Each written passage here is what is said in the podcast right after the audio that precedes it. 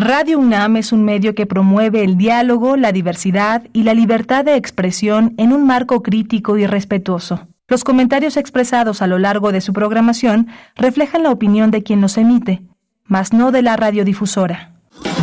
Radio UNAM presenta Primer Movimiento, El Mundo desde la Universidad. Buenos días, bienvenidos. Inicia primer movimiento. Gracias por su escucha.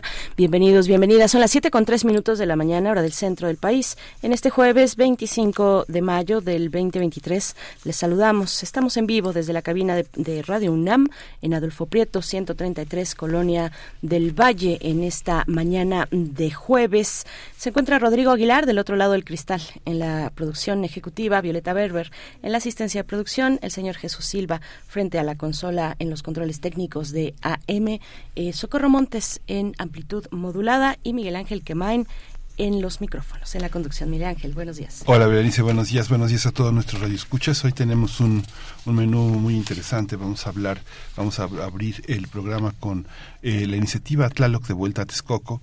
Es una iniciativa de, fundamentalmente de la, de la comunidad, una, una, una enorme comunidad eh, rural que está afiancada en San Miguel Coatrinchán, que forma parte del Estado de México y del municipio de Texcoco. Vamos a estar con Iván Primitivo González, que es un productor de radio, y vamos a tratar con él este tema.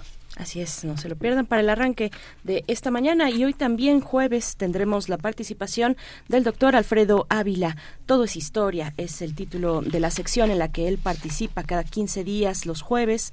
En la vorágine de la violencia hablará el doctor Alfredo Ávila en la vorágine de la violencia, ese libro que nos va a reseñar. Tuvimos ya una plática esta semana con su autora, Gema Clope Santa María. Estuvo aquí con nosotros, es una publicación recién, salida del horno de grano, eh, de, grano de sal editorial. Así es que, bueno, el doctor Alfredo Ávila nos, nos pondrá algunos elementos de su lectura. Él es investigador del Instituto de Investigaciones Históricas de esta Casa de Estudios. Y vamos a tener en la segunda hora del primer movimiento la presencia de Tilamatl, el nuevo libro del poeta náhuatl Natalio Hernández. Va a estar con nosotros hablando de, de, esta, de esta nueva producción, una, un, libro muy, muy bello, muy interesante.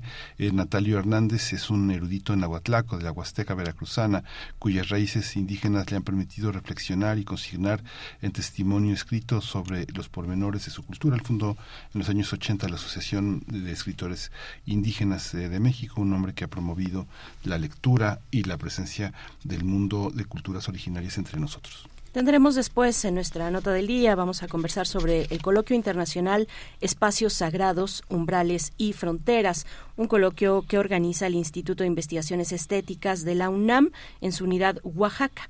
Estaremos conversando con la doctora Denise Fallena.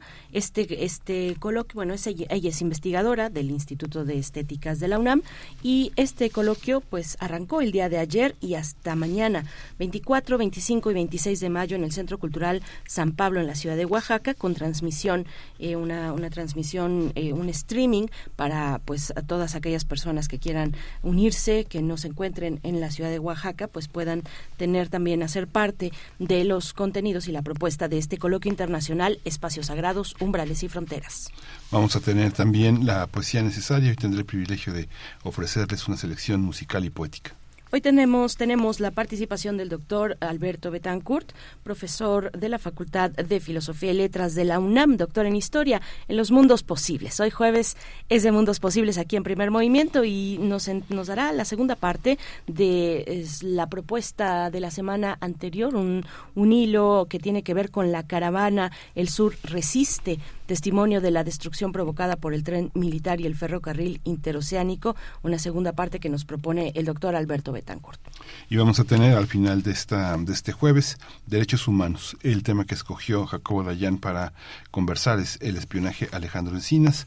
Eh, Jacobo Dayan es director del Centro Cultural Universitario Tlatelolco. Quédense, quédense con nosotros hasta las 10 de la mañana. Les estamos acompañando 96.1 de la frecuencia modulada y 860 de amplitud modulada. Vamos con música, con música 7 con 7 minutos a cargo de Caifanes. Para todos aquellos que dicen pongan Caifanes, pues va esto. Se titula Viento.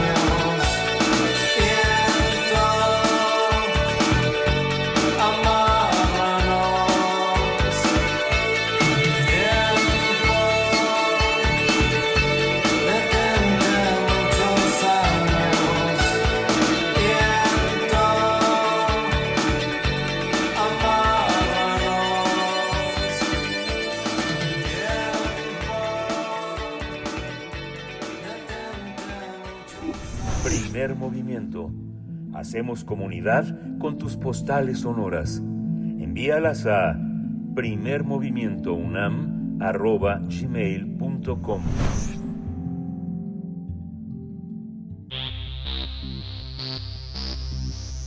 De festivales, ferias y más. Recomendaciones culturales. En un momento más estaremos conversando sobre la iniciativa Tlaloc de vuelta a Texcoco. Miguel Ángel, ya la reseñábamos al inicio. Eh, vamos, estamos intentando contactar precisamente con eh, pues uno de los integrantes de esta comunidad, Iván Primitivo González, él es productor de radio, nos dará eh, pues eh, los detalles de esta, el, contexto y los detalles de esta exigencia, de esta petición que hace la comunidad texcocana de Coatlinchan. bueno, pues una comunidad que dice desde que se llevaron el monolito de Tlaloc, que, este, que, actualmente se encuentra ubicado en el exterior del Museo de Antropología e Historia de la Ciudad de México, pues desde, ese momento no, eh, por ejemplo, eh, dejaron, dejó de, haber presencia de lluvias en la comunidad. Bueno, pues interesante esta petición que además se ha de presentar, ya se presentó en el Congreso, en el Congreso mexicano. Así es que vamos a estar en, en unos momentos más con, con, con el señor Iván Primitivo, productor de radio. Pero antes, antes les eh, también les invitamos a que se acerquen a la Gaceta de la UNAM, la Gaceta Universitaria. Don Goyo seguirá prendido. Hay una eh, una, una, una mesa, una mesa importante que tuvo lugar a principios de esta semana con con, eh, con especialistas de la UNAM, con especialistas científicos, una científica también de la UNAM que nos dan pues los parámetros para comprender un fenómeno, los fenómenos pues que vemos a partir de, eh, del volcán Popocatépetl. Vale mucho la pena. Es una, una mesa, una mesa que eh, está en YouTube, la pueden encontrar fácilmente en YouTube, repito, tuvo lugar hace unos pocos días y bueno, pues con varios elementos que han recuperado también nuestros colegas, nuestros compañeros de UNAM Global, UNAM Global que nos propone, bueno, pues eh, algunos de los elementos importantes de esta conferencia que les invitamos a escuchar.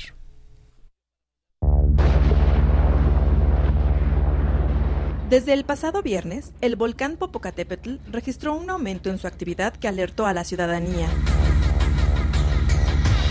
El sábado provocó la suspensión de operaciones por seis horas del Aeropuerto Internacional de la Ciudad de México por la caída de ceniza, y este domingo se cambió el semáforo de alerta volcánica de amarillo fase 2 a fase 3. Sin embargo, de acuerdo con vulcanólogos de la UNAM, lo que está pasando con Don Goyo no es un fenómeno nuevo, y esta actividad no es la más intensa que ha presentado. A lo largo de su historia geológica, el Popocatépetl ha tenido una variedad de erupciones que van desde muy grandes, medianas y relativamente pequeñas como la actual. La actividad sigue en aumento, pero aún no se alcanzan los niveles que se registraron entre 2012 y 2013. Por ahora, los especialistas concluyen que no hay nada de qué alarmarse, pero hay que estar atentos. Hasta el momento, todo parece indicar que el volcán está igual que estado en los últimos aproximadamente 27 años. No hay un cambio en esa dirección. Pero si la hubiera, estamos preparados para gestionarlo. Ante la caída de ceniza como la del pasado fin de semana, se recomienda tomar precauciones.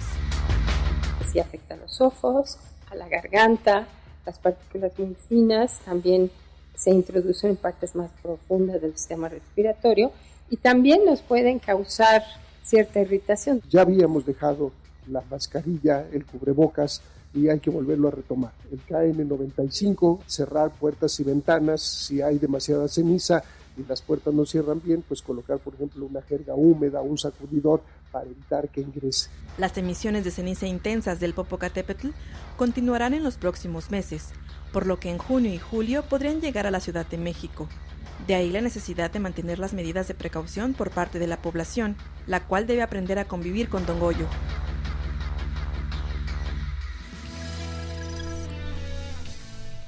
Muchas gracias a nuestros compañeros, nuestras compañeras de UNAM Global, que bueno, siempre nos ponen eh, la actualidad en, en, breves, en breves cápsulas que compartimos con ustedes. Pero bueno, eh, para profundizar un poco más, para eh, saber lo que está ocurriendo, comprender los fenómenos que, que, que, estamos observando en el volcán Popocatépetl, les invitamos a consultar la Gaceta de la UNAM, gaceta.unam.mx y también esta mesa que les comentábamos, una conferencia de prensa eh, que, tuvo lugar hace un par de días, que está pasando con el volcán Popocatépetl, que organizó el Instituto de Geofísica de la UNAM.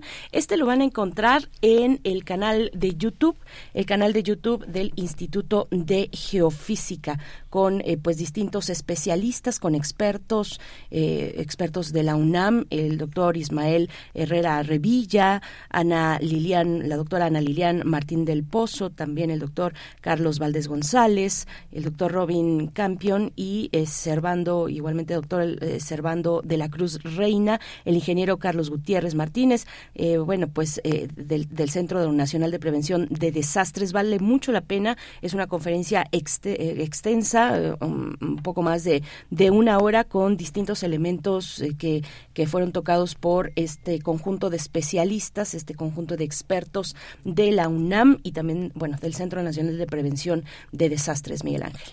Sí, es, ha sido muy importante la participación de la UNAM, quien tiene bajo su tutela gran parte de este de estos fenómenos eh, climáticos sismológicos eh, toda esta toda esta todos estos parámetros que permiten que haya una enorme seguridad y un enorme seguimiento de este de, estos fenómenos. Y bueno rescatamos esta esta mesa que está en descarga cultura está accesible también estuvo accesible a través de la de los vínculos que establece la Gaceta de la UNAM. Así que bueno no no, no, hemos tenido oportunidad de conectar todavía con eh, eh, Iván Primitivo que es el productor de radio que iba a permitirnos conversar y tener acceso a esta información sobre Tlaloc y esta petición que la comunidad de, eh, de, este la comunidad de San Miguel Coachitlán eh, nos permite entender que quieren que sea devuelto este monolito hacia esta comunidad donde fue encontrado en 1964 esta esta enorme piedra no esta enorme piedra que está a la entrada del museo más o menos mide 7 metros, pesa más de 150 toneladas, es enorme. llegó a, en 1964, además que fue un año bisiesto, y que provocó una enorme lluvia. Hay muchísimas fotos en el INA de esa, de esa llegada, de ese tráiler que trajo desde Texcoco esta escultura. Se inundó el centro histórico.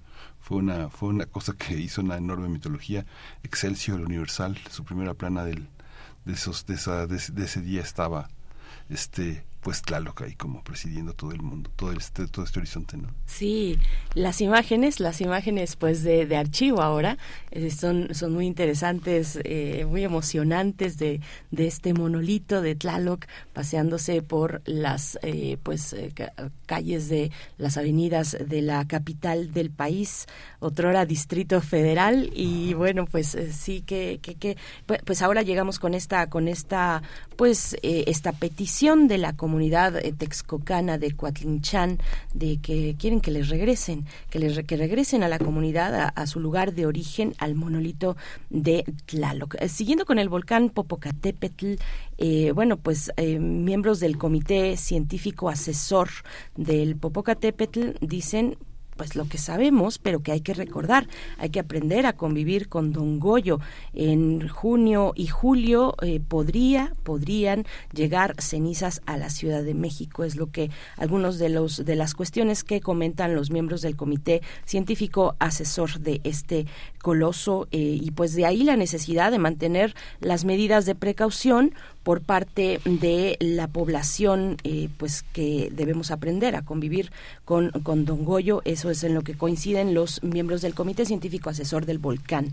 Así es que, bueno, esto ante las recientes emisiones de ceniza, de gas, de magma, que eh, pues llevaron al Centro Nacional de Prevención del de Desastres, al, al CENAPRED, a cambiar el semáforo de alerta de amarillo fase 2 a amarillo fase 3. Bueno, pues en eso estamos muy atentos, muy atentas a la, la actividad volcánica del Popocatépetl, Miguel Ángel. Y bueno, pues vamos, solamente antes de pasar a lo siguiente, Ayer precisamente comentábamos aquí en primer movimiento eh, la víspera de, la discusión o aprobación de la ley 3 de 3 contra la violencia, contra la violencia de género en todas sus modalidades. Violencia eh, familiar, eh, violencia eh, violencia, agresiones sexuales, eh, eh, pues eh, violencia, digamos, hacia, hacia integrantes de la familia, menores de edad, incluso también deudores alimentarios. Bueno, esto lo comentábamos ayer por la mañana, aquí en primer movimiento, y ya hacia la tarde, pues tuvo lugar la sesión de la Comisión Permanente del Congreso de la Unión, allá en el Senado de la República, que realizó ya la declaratoria constitucional de esta ley 3 de 3 contra la violencia y bueno, las colectivas, las colectivas son distintas colectivas que impulsaron esta ley. Lo que piden es eh, pues que se realice eh, con celeridad su publicación en el diario oficial de la Federación. Esto le corresponde, como sabemos, al Ejecutivo Federal.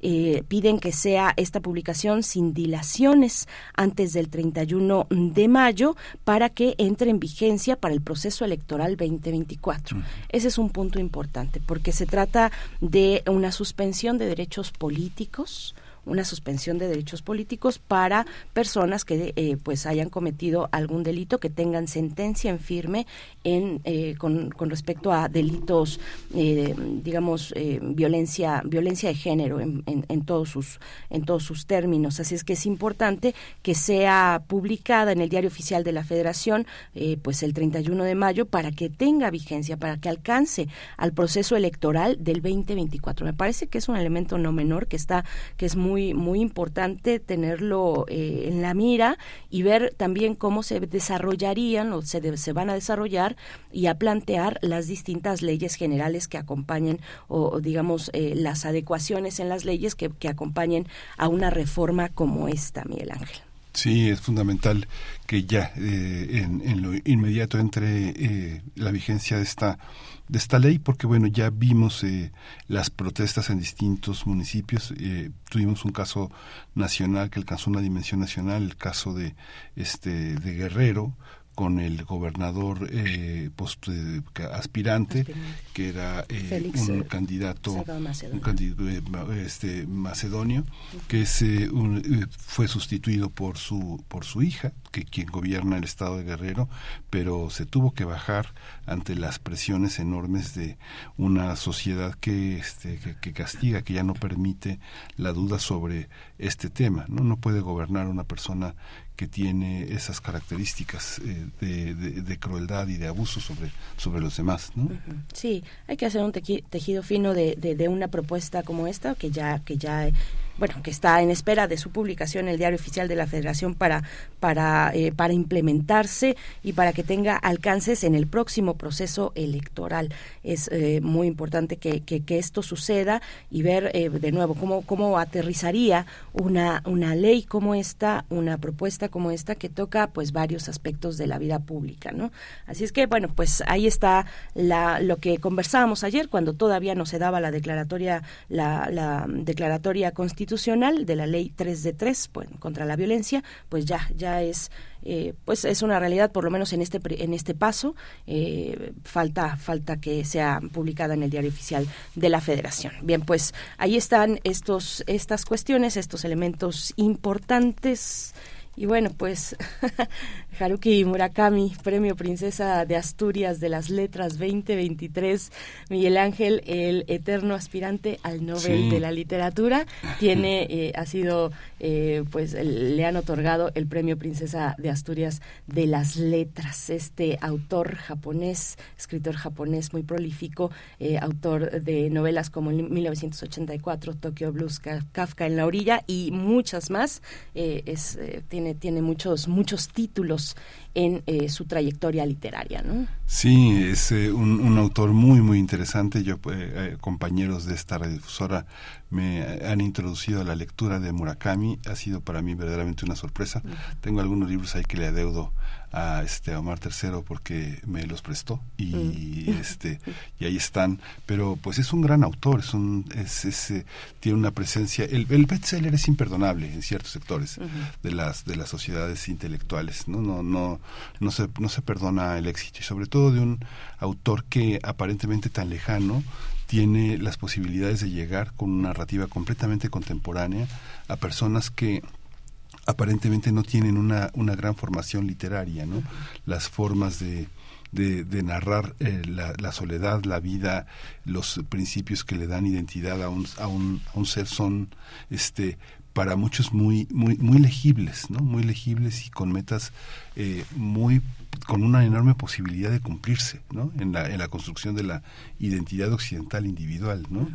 No sé, pienso como, no sé, la casa, la casa del carnero salvaje también es un libro Tokyo Blues, hay como este los primeros trabajos no recuerdo este en aquellos años eh, 80 la era este, este, libro tan interesante que era la escucha de la canción del viento que sí estaba instalado en la cultura japonesa muy muy fuerte y llegó como una gran promesa Murakami. Después tuvo en un, un enorme éxito que ya fue imperdonable, ¿no? Sí, yo creo que hay, hay eh, pues eh, propuestas muy interesantes eh, y otras pues no otras no tanto pero Tokyo Blues por ejemplo sí es una de las de las novelas muy propositivas y como dices también muy muy muy accesibles a la lectura. Y bueno eso me parece una virtud en todo caso mm, en, en estos en estos títulos no hay otros que que, pues sí dejan mucho que desear, la verdad. Hay otros que dejan mucho que desear, pero eh, Tokyo Blues me parece una obra muy muy interesante. ¿no? ¿Cómo ven ustedes? Cuéntenos, cuéntenos en redes sociales, arroba P Movimiento, así estamos en Twitter, Primer Movimiento UNAM, en Facebook, eh, Haruki Murakami, autor japonés, premio Príncipe, Princesa de Asturias de las Letras 2023, decíamos, el eterno aspirante al Nobel, el que aparece pues siempre año con año, pero que no termina de salir. Bueno, ahora tiene el premio Princesa de Asturias de las Letras. Nosotros vamos a hacer una pausa, una pausa musical a cargo de Café Tacuba. Estamos muy rock en español esta mañana. Eu es la canción que suena a continuación.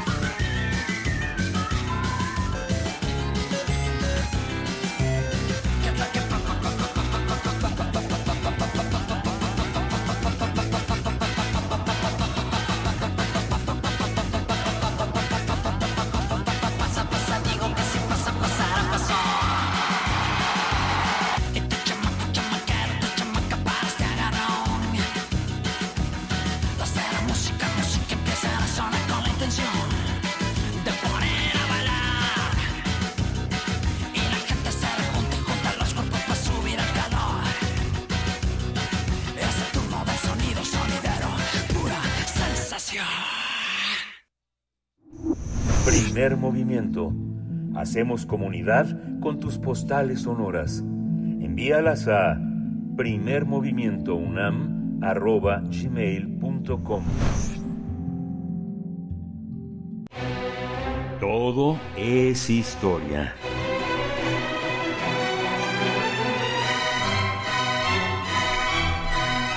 Damos la bienvenida al doctor Alfredo Ávila, investigador del Instituto de Investigaciones Históricas de esta Casa de Estudios, para hablar de En la vorágine de la violencia, este libro oh, recién publicado por Grano de Sal eh, de la autora Gema Clope Santamaría. Doctor Alfredo Ávila, qué gusto encontrarnos en este espacio. Un buen jueves para ti. Bienvenido a Primer Movimiento. Fíjate que te adelantamos rápidamente. Estuvimos con la autora esta semana, con la autora de este libro, con Gema, estuvo aquí en la cabina y nos da, pues eh, tenemos mucho interés en escuchar cuáles son eh, tu, cuál es tu lectura, los elementos de, de una lectura como esta en la vorágine de la violencia, doctor Alfredo Ávila. Bienvenido.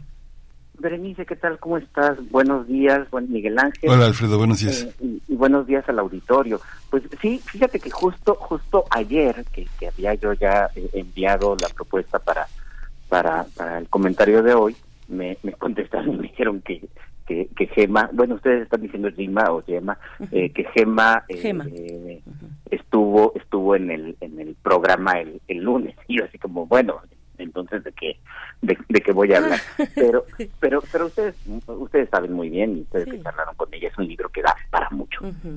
O sea la verdad es que se trata se trata de una obra fundamental eh, para entender el siglo XX mexicano para entender el siglo XXI mexicano eh, y, para entender muchas cosas. Y, a mí me gustaría centrarme más en, en, esos mecanismos que, que Gemma describe de, de manera tan de, manera tan clara. Pero bueno, pues me, me eh, eh, hago una pequeña presentación por si por si algo alguna alguna persona no no está no está al tanto.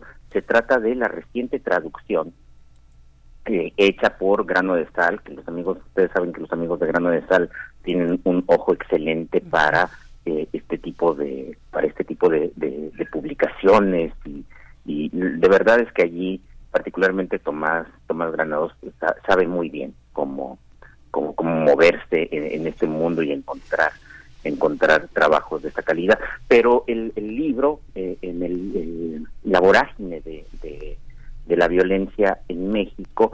Fue un libro que se publicó originalmente en 2020 no tiene no tiene mucho tiempo en la eh, en las prensas de la Universidad de, California the vortex of violence launching extralegal justice and the state in post-revolutionary Mexico. Y eh, yo a ver yo me acabo de enterar porque me llegó el boletín de, de, grano de sal de, la publicación de este de este libro ya saben el correo electrónico que se envía a todos los que hemos tenido algo que ver con ese editorial y eh, y, no he leído el libro en español, pero me imagino que la traducción será muy buena. Eh, no no tengo por aquí los datos de, de quién hizo la traducción, probablemente ustedes los, los tienen. Eh, eh, pero pero cuando leí el libro, cuando leí la versión en, inglés, de verdad es que me pareció me pareció fascinante. Me pareció un libro difícil, particularmente quienes hemos vivido más o menos de cerca la, la violencia de, nuestro país eh, en sus distintas manifestaciones, pues leer todos estos, eh, eh, las descripciones que Gema hace, descripciones a veces muy detalladas de distintos linchamientos, pues sí, resulta, resulta un poco complicado para, reitero, para quienes hemos tenido alguna experiencia, alguna experiencia cercana con la, con la violencia que, pues que sigue presente, que sigue presente en México. Y, pero es un libro fascinante y es un libro que da muchas que da muchas lecciones. Y me gustaría aquí ponerle atención a dos que muy probablemente ella ella misma las las habrá puesto junto con junto con algunas otras pero yo quiero poner atención a dos a dos elementos. El, el, primero eh, es uno de corte historiográfico saben casi siempre que pensamos en, en este tipo de procesos como eh, son los linchamientos o la violencia en general o, distintas eh, distintas distintas cosas pensamos que se trata de o fenómenos muy recientes o fenómenos inmemoriales. Entonces eh, ella misma en, los, primeros capítulos eh, y en la introducción señala una especie de disconformidad con el tratamiento que se suele dar en la prensa, que se suele dar en los medios de comunicación, pero también en, también en algunos trabajos académicos acerca de cómo la violencia de los linchamientos, esta violencia pública contra algunas personas, pues pareciera que se trata de un fenómeno más o menos reciente, es decir, que, ha sido el, este desajuste estatal que se ha vivido en México, por lo menos desde la década de los 90, eh, eh, este Estado que prefiere irse retirando de, eh, de, distintas funciones y hemos visto al Estado retirándose de dar más servicios de salud, hemos visto al, Estado retirarse de, de la protección de la protección ciudadana en, todos los niveles y durante todos los sexenios sin importar el, color del, del partido, que, que, es esto que habitualmente llamamos Estado neoliberal. Ya sabes, un Estado que se la pasa haciendo recortes a todos lados, a educación pública, a, los servicios de protección a, mujeres, a, grupos minoritarios o grupos vulnerables. Eh, este estado de, recortes pues deja chance, por decirlo de, una manera, de una manera simple y, por lo tanto con muchas posibles excepciones, pues da chance a que eh, grupos eh, populares se organicen y tomen la justicia por sus propias por sus propias manos. Entonces, eh, eh, Gema discrepa de esta de, esta interpretación, Gema discrepa de esta de esta posibilidad porque ella estudia el periodo que va más o menos de 1930 hasta eh, comienzos de la década de 1960 en el que en el que ella puede apreciar cómo este fenómeno ya se encontraba en México incluso en esos años en los que eh, al parecer el Estado se había consolidado o llegó a consolidarse, sobre todo en la década de los 50 y de los 60 del siglo pasado, ese Estado poderoso que trajo consigo lo que se llamó durante mucho tiempo la Pax Trista. Eh, así como como como eh, hablamos de una Pax porfirista y que los estudios académicos como el de Gema, pero también como muchos otros también para el siglo XIX, pues han demostrado que no son tales. Eh, Paul Vanderwood, por ejemplo, en todos sus estudios sobre el porfiriato, pues ha mostrado que eh, de paz, la verdad es que no hubo gran cosa, ¿no? Eh, era un discurso de paz, pero no, no la realidad, la realidad cuenta, cuenta otra historia. Y lo mismo pasa en, en este periodo de paz priista, que, que además la, la, propia historiografía, pero también los apologistas del régimen se encargaron de señalar como uno de los grandes logros de un partido y, eh, y, del presidencialismo mexicano, que, todavía se añora en muchos, en muchos, en muchos grupos. Lo que ella muestra es que no, que no se trata de una cosa reciente, sino que tiene una historia y que hay que, hay que considerarla. Pero al mismo tiempo que, eh, eh, que se suele decir que este es un fenómeno reciente o que se está presentando recientemente, también solemos encontrar en la prensa y, y en algunos estudios académicos la versión de que se trata de una tradición inmemorial. Es decir, el que las comunidades tomen justicia por propia mano atendería a, eh, a, sus propios usos y costumbres, atendería a, eh, eh, a, organizaciones comunitarias primitivas y que por lo tanto se trata de, de vestigios, de vestigios indeseables tal vez, pero que eh, eh, pero que se encuentran allí desde hace mucho desde hace mucho tiempo. Para algunos indeseables para otros más vale no meterse no meterse con ellos. Pero pero bueno es, es como como si fuera milenario. Y lo que y lo que ella lo que Gemma eh, describe a mí me parece me parece muy claro.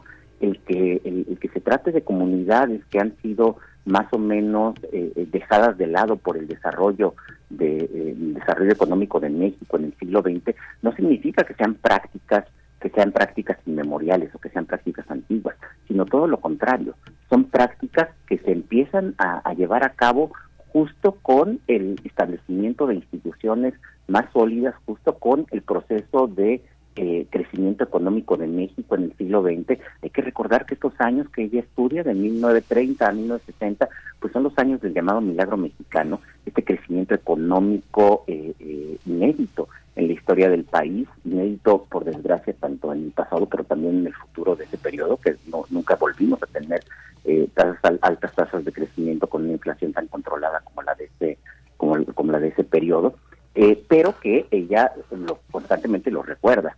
Fue un desarrollo que no fue parejo, fue un desarrollo que benefició únicamente a ciertos grupos económicos que, sí que alcanzó a crear una clase media bastante, bastante flaca, bastante eh, frágil, y que además se hizo sobre las espaldas de millones de personas que fueron sacadas de sus contextos originarios y metidas a fuerza en esa modernidad que para nada los beneficiaba.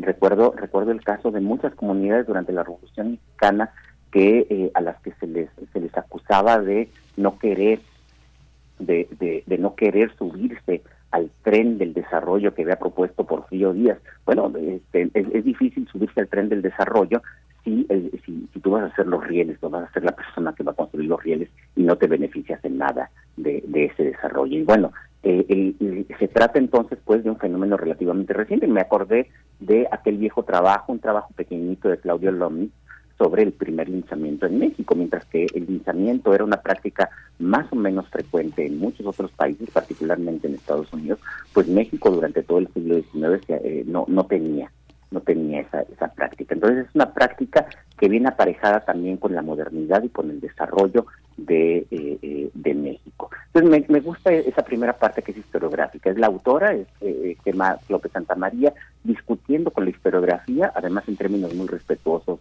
y para y para construir una una propuesta una propuesta novedosa y muy sugerente eh, para eh, al final dar cuenta y, empezar a contar su relato sobre sobre los linchamientos. Y, el segundo punto que me gustaría que me gustaría resaltar eh, pero pero bueno no sé si, si antes Miguel Ángel Berenice ustedes ustedes tienen algún algún comentario sobre sobre este esta esta discusión historiográfica que yo sé que puede ser muy académica pero que me parece muy pertinente, ¿no? Porque muchas veces escuchamos de, fenómenos como estos, como, como el linchamiento, y siempre vemos en la prensa que, caray, qué terrible, qué mal estamos en este momento, pero también la misma prensa diciendo, bueno, este, pues son los usos tradicionales, ¿no? es, como, como algo que nos encontramos con, mucha frecuencia.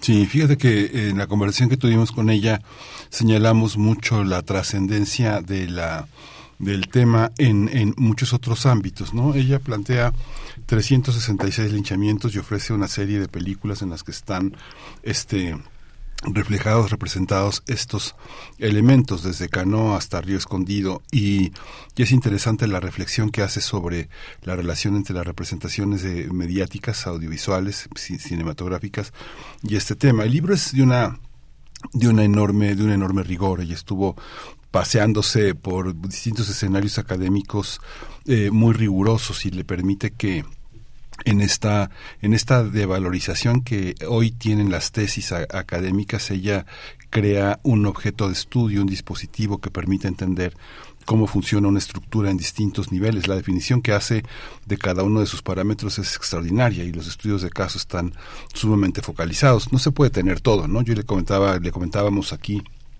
que no sé la, la, película La zona de Rodrigo Pla es una cacería y es un es una es un linchamiento. El tema de el nuevo orden de Michael Franco también son formas este en la que hay un linchamiento como invertido no de los pobres contra los ricos no Esta, estas estos estereotipos. Y planteábamos también el tema de las mujeres este este Alfredo el tema de las mujeres como un agente que promueve el que promueve el linchamiento, que lo articula y que lo escenaza, que también es un parámetro muy muy poco estudiado en ese en ese territorio, ¿no?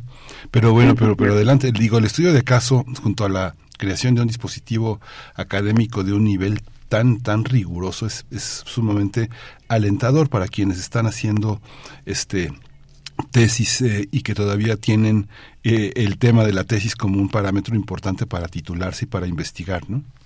Sí, pero no solo, fíjate que no solo para, para eh, eh, desde un punto de vista académico, sino que también, sino que también, o, o, académico histórico, que, que, sí, este es un libro de, este es un libro de historia, fue, una tesis de doctorado de, de, historia, pero, pero también, pero también para otro tipo de estudios y también para comprender finalmente la realidad en, en, la actualidad. Y tú señalas el caso de las mujeres, ¿no? mujeres instigadoras, sí, mujeres instigadoras, pero también mujeres víctimas. Eh, eh, todo este tema de, eh, de las brujas, todo este tema de hechiceras, curanderas, verberas, que en determinados momentos también son, son víctimas de, de, la, muchedumbre.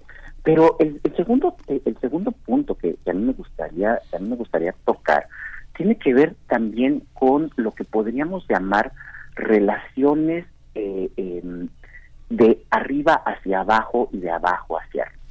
Eh, trato de, explicarlo porque porque lo estoy poniendo en términos muy muy simples, pero pero es un poco para para para tratar de, de, esquematizarlo y, de aclararlo. Eh, casi siempre pensamos que hay eh, elementos que o, fenómenos en la sociedad que son o netamente populares o netamente impuestos desde arriba.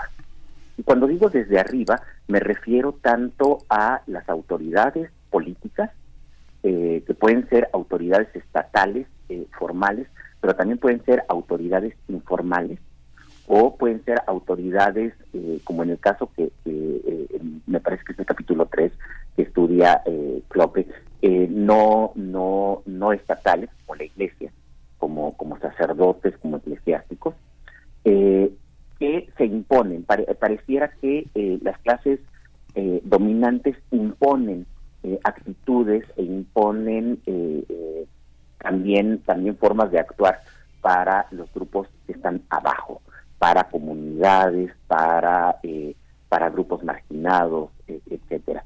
y, y, está la otra tesis, la tesis que ve en realidad a estos grupos populares como los actores determinantes que de vez en cuando se revelan contra la imposición de, de arriba. Eh, la propia Gemma Clope, en, el capítulo primero, da cuenta de eso cuando estudia precisamente los linchamientos contra ciertas autoridades, ya saben, el cobrador de impuestos eh, o, representantes de las autoridades, aunque ellos mismos están autoridades, como eh, los médicos que van en campañas de vacunación, algo que también había estudiado muy bien Claudia Agostoni, o los, los profesores, los profesores, particularmente en la década de los 40, que son estos profesores eh, que, son o son vistos socialistas y que las comunidades pues eh, eh, van contra ellos para para defenderse o defender una cierta estabilidad comunitaria que ellos consideran que ellos consideran válida y que perciben como amenazadas por estas transformaciones que vienen de parte del Estado, ¿no? por parte de los cobradores de impuestos o por parte de un profesor de un profesor al que de, ser socialista. Y lo que lo que Clope eh, muestra es que estas dos narrativas tendrían que ser problematizadas. Tanto la que cree que, un fenómeno como el linchamiento es un fenómeno que, que, es estrictamente popular, como la que cree que la violencia es desatada desde arriba. En realidad se trata de una, de una negociación. Y es una negociación que en los años que ella estudia es la negociación que se, que, se lleva a cabo para la construcción del Estado o la reconstrucción del Estado después de la Revolución Mexicana. Y esta perspectiva a mí me parece muy, muy, muy, muy interesante, eh, no solamente para el caso de la violencia y de la violencia pública que, ella estudia, sino para muchos otros. Cómo a veces pensamos que hay ciertas tradiciones que son estrictamente populares. Ya he hablado acá largo en, muchas otras ocasiones acerca de tradiciones como el Día de Muertos que decimos, ah, mira, sí es una tradición popular, sin percatarnos también de que se trata de una tradición que desde arriba, eh, eh, en este caso desde los medios eh, masivos de comunicación, particularmente la televisión y particularmente Televisa, pero también la educación pública, se ha impuesto también a grupos populares que no la tenían. Entonces, siempre hay una especie de, dialéctica, siempre hay un diálogo entre, entre estos sectores. Y esto se ve claramente en el caso de los, de los linchamientos, como en, no, no en pocas ocasiones, sino, sino lo, justo lo contrario, como en muchas ocasiones tenemos a eh, actores estatales que están interviniendo para promover los linchamientos. Y son actores estatales que usan precisamente los linchamientos o que incitan al linchamiento porque eh, ella lo deja muy claro, porque se trata de un mecanismo que eh, eh, propicia impunidad o permite la impunidad. ¿quién, asesinó a mi enemigo político? ¿Quién asesinó al activista que, que está, que está amenazando mis propiedades?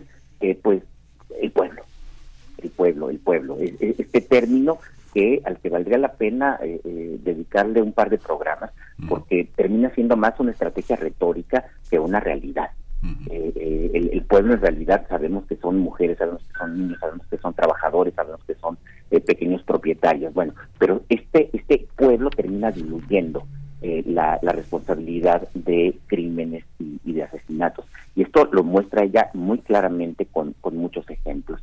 Pero cuando yo estaba leyendo, eh, yo recuerdo que cuando estaba leyendo eh, eh, aquellos capítulos en los que en los que ella abordaba cómo ciertos presidentes municipales, ciertos policías locales incitaban al linchamiento de enemigos políticos o de o de personas a las que creían que podían desestabilizar su poder inevitablemente fue para mí pensar en casos eh, en la actualidad en los que actúan policías comunitarias y este actor que ahora tenemos en México de manera mucho más clara que es el crimen organizado. Es decir, es, inevitable pensar cómo un presidente municipal, ¿se acuerdan de Iguala?, eh, recurre a actores eh, muy violentos, como el crimen organizado, para diluir su propia responsabilidad, para evadir su propia responsabilidad en el caso de, en el caso de los de los chicos de, de Ayotzinapa que fueron desaparecidos. Entonces, esta, esta eh, práctica de institucional que no se atreve a intervenir, que no se atreve a tomar responsabilidades sobre este tipo de sobre este tipo de actuaciones que sigue recurriendo todavía durante décadas en el siglo XX a la ley fuga y que es eh, una práctica aceptada socialmente tanto por las autoridades estatales como por las policías, el propio ejército y las comunidades. Entonces, mientras tenemos este país que declara abolida la pena de muerte, mientras tenemos este país que, eh, eh, que declara con, de, manera, de manera enfática en la Constitución que ninguna persona es culpable hasta que no se le hasta que no se le pruebe, pues tenemos estas estas percepciones que se fomentan desde la prensa también, que se fomentan en en el discurso del Estado de que hay gente que merece morir por los crímenes que cometió. Hay gente que merece morir por los crímenes que eh, eh, se consideran particularmente ofensivos o que se consideran particularmente graves. Y hay gente que merece morir aun cuando no se le haya probado que cometió esos crímenes, aun cuando no haya sido sujeto a, ningún proceso judicial. Y eso también inevitablemente nos lleva a pensar en la actualidad, nos, nos lleva a pensar en ajustes de cuentas que, que cada vez que cada vez los, los eh, no, digo que cada vez sean más, pero, pero son cada vez más notables en, en, el espacio público mexicano, en la conciencia pública, en la conciencia pública mexicana, y esta, y esta idea de que si, si atrapas a un si atrapas a un ladrón eh, eh, es culpable, es culpable incluso antes de ser juzgado, ¿no? En, este, este, tipo de este tipo de, de lógicas que, que siguen siendo fomentadas, reitero, no solamente son no solamente son lógicas o percepciones populares, sino que son fomentadas desde los propios medios y desde el propio Estado. Entonces hay mucho que hay mucho que decir sobre esta sobre esta relación dialéctica, sobre esta relación entre los poderosos y aquellos que no lo son y cómo se, se, van eh, echando la bolita, van negociando con estas cosas y habitualmente, y esto es casi inevitable, habitualmente los grupos poderosos eh, y entiéndase por grupos poderosos desde el gran capital, las iglesias, eh, por supuesto el Estado, pero también comentaristas de, medios de comunicación, terminan echándole la culpa a los desposeídos, terminan echándole la culpa a las clases populares de ser los que originan este tipo de comportamientos sin percatarse de que en algún momento esos mismos grupos poderosos los, los fomentaron para sus propios intereses. Es, ese es el, verdadero, eh, una, una de, las lecciones que a mí me deja el libro y que podemos ver en muchísimos otros casos en distintos en distintos países. En Estados Unidos, por ejemplo, aunque la propia autora señala que no es su intención comparar las prácticas de linchamiento de México con las de Estados Unidos, pero en Estados Unidos también vemos que todos los linchamientos que hubo, particularmente en el sur de, ese país, linchamientos que tenían un, un carácter de prejuicios raciales, eh, fundamentalmente de, grupos muy conservadores, supremacistas blancos, pero que eh, era claro que contaban con el respaldo de autoridades igualmente racistas, que o se hacían de la vista gorda frente a los linchamientos o directamente los promovían con el mismo objetivo, diluir la responsabilidad. No, no, no ha sido una persona la que ha cometido el crimen, sino es esta masa difusa que es la comunidad, que es el pueblo, el que comete, el que comete el crimen, ¿no? esta vieja idea de la que incluso algunas personas se sienten orgullosas de esa tradición de, de bueno, ¿quién mató al comendador? Puente una señor, ¿no? Este, no, no hay responsabilidad, no hay responsabilidad de nadie, y es un instrumento que por supuesto las élites políticas las élites económicas se percatan de, eso para, para actuar. El caso de un, un activista pro almazanista que, estaba favoreciendo la candidatura de Andrew Almazán en Puebla y que Gema, Gema muestra claramente cómo se trató allí de, de un ajuste de cuentas. Ser almazanista en Puebla era de lo más peligroso, porque el gobernador Maximino Vila Camacho, por supuesto que no se pintaba el corazón para, eh, eh, para destruir a cualquier posible enemigo de su hermano, Manuel Ávila Camacho, que estaba siendo el candidato a la presidencia, y que, eh, que bueno, no, no solamente era Maximino Vila Camacho, sino eran las autoridades que pretendían quedar bien con él, en este caso jefes policiales, pero también presidentes municipales, que promovían este tipo de, de, de movilizaciones populares en contra de posibles enemigos, posibles enemigos políticos. Y digo enemigos políticos reales o imaginarios, porque basta con la percepción. Eh, se trata pues de, una de, un fenómeno que tiene que entenderse así, que tiene que entenderse como una especie de diálogo y de negociación, no como un fenómeno impuesto netamente desde arriba y tampoco como un fenómeno estrictamente popular de defensa y de rechazo a las, a las amenazas reales o imaginadas a las comunidades. Pues doctor Alfredo Ávila, gracias por eh, poner estos elementos, enfatizar algunos que habíamos revisado y poner también otros que, pasamos de largo por ellos. Muy interesante esta lectura. Me parece que, pues, eh, Grano de Sal jala un hilo, jala un hilo y no creo que sea casual al publicar junto con, con esta con esta obra eh, publica también previamente en 2020 Historia Nacional de la Infamia, Delito, Justicia y Verdad en México, del autor Pablo Picato, y también después en 2021 Roba Chicos, Historia del Secuestro Infantil en México de 1900 a 1960 de Susana Sosensky. Eh, y ahí en Roba Chicos, por ejemplo, este término, nos dice Susana Sosensky, este término de Roba Chico eh, se originó en el porfiriato y fue particularmente impulsado y popularizado por la prensa de la época ahí está de nuevo el papel de, de la prensa, de, de, de, la nota policíaca, de lo que conocemos como nota roja. Muchas gracias, eh, eh, doctor Alfredo Ávila, por, por esta participación y pues bueno, ahí dejamos estos hilos también para la reflexión. Pues sí, Berenice, y mira, rápidamente antes de terminar, yo espero que el trabajo que está haciendo en este momento Grano de estar poniéndonos eh, al alcance de estos títulos, los, los que tú has mencionado, y por supuesto este de la de la, de la violencia, sirvan para quitarnos ya esa idea que tenemos del siglo XX como un siglo XX próspero, como un siglo XX eh, eh, que, el siglo XX del milagro mexicano, que, que se suele decir, ah, mira, sí era autoritario, pero tenía orden, tenía crecimiento, tenía todas estas cosas, había paz, ¿no? La, paz, la famosa paz priista. Y lo que todos estos trabajos están demostrando es una manera diferente de ver el siglo XX. Es un siglo XX distinto. Y a eso habría que empezar a agregar los trabajos sobre la guerra sucia de Camilo Vicente, habría que empezar a agregar muchísimas otras investigaciones que están dando cuenta de, eh, eh, de un país que no se parece al que el propio discurso eh, oficial impulsó. Eh, hay que leer los más recientes, el más reciente libro de Soledad Loaiza también para entender cómo la presidencia, eso, eso que Enrique Krause llamó la presidencia imperial, pues no era tan imperial, tenía que negociar muchísimo más. El siglo XX es una muestra de, eh, de la construcción de un Estado a partir de muchas negociaciones, las que ningún grupo tiene, tiene toda la capacidad para imponer. Pues muchas gracias, eh, doctor Alfredo Ávila. Nos encontramos en 15 días, una vez más aquí. Claro que sí, Berenice, saludos. Hasta pronto. Hasta pronto. Nos vamos al corte, son las 8 de la mañana, volvemos.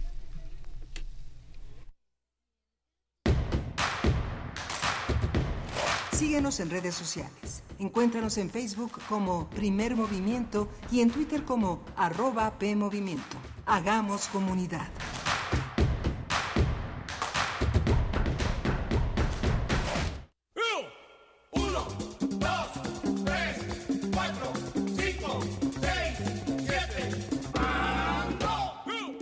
El 30 de mayo, Prisma RU cumple sus primeros siete años de vida y estará con transmisión en vivo desde la sala Julián Carrillo.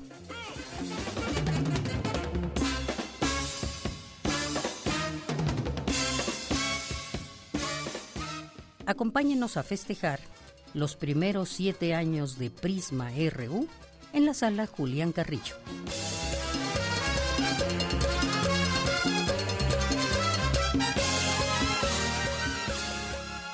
Si no puede acudir, escúchenos por el 96.1 de frecuencia modulada de 1 a 3. Radio UNAM. Experiencia sonora. Acción. ¿Sabes qué tienen en común? El polvo de una estrella durmiente, el moco de King Kong o el enano más alto de todos. Pues que a todos los puedes encontrar en la radio.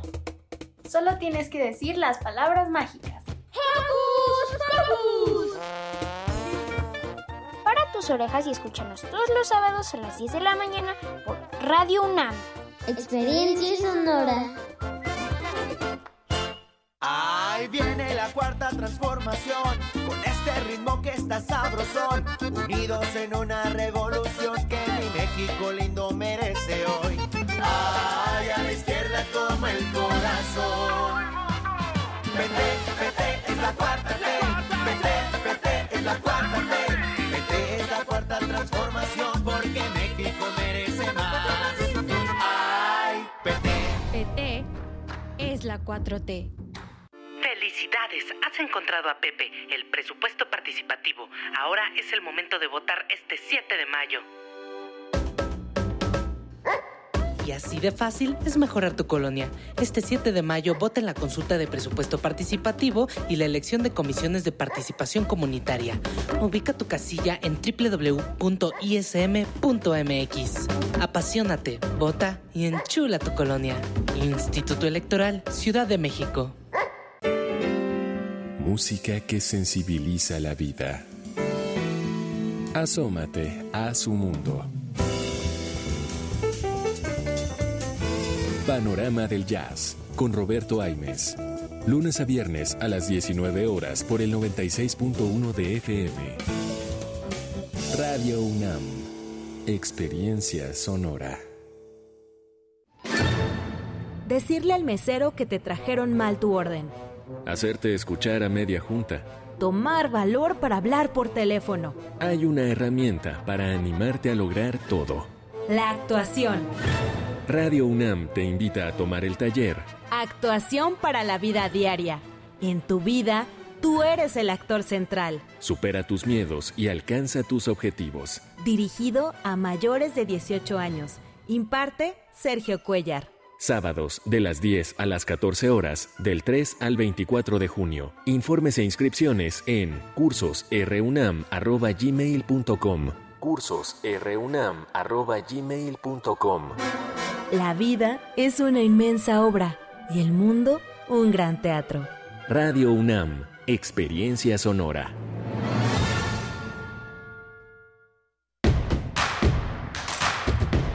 Encuentra la música de primer movimiento día a día en el Spotify de Radio UNAM y agréganos a tus favoritos.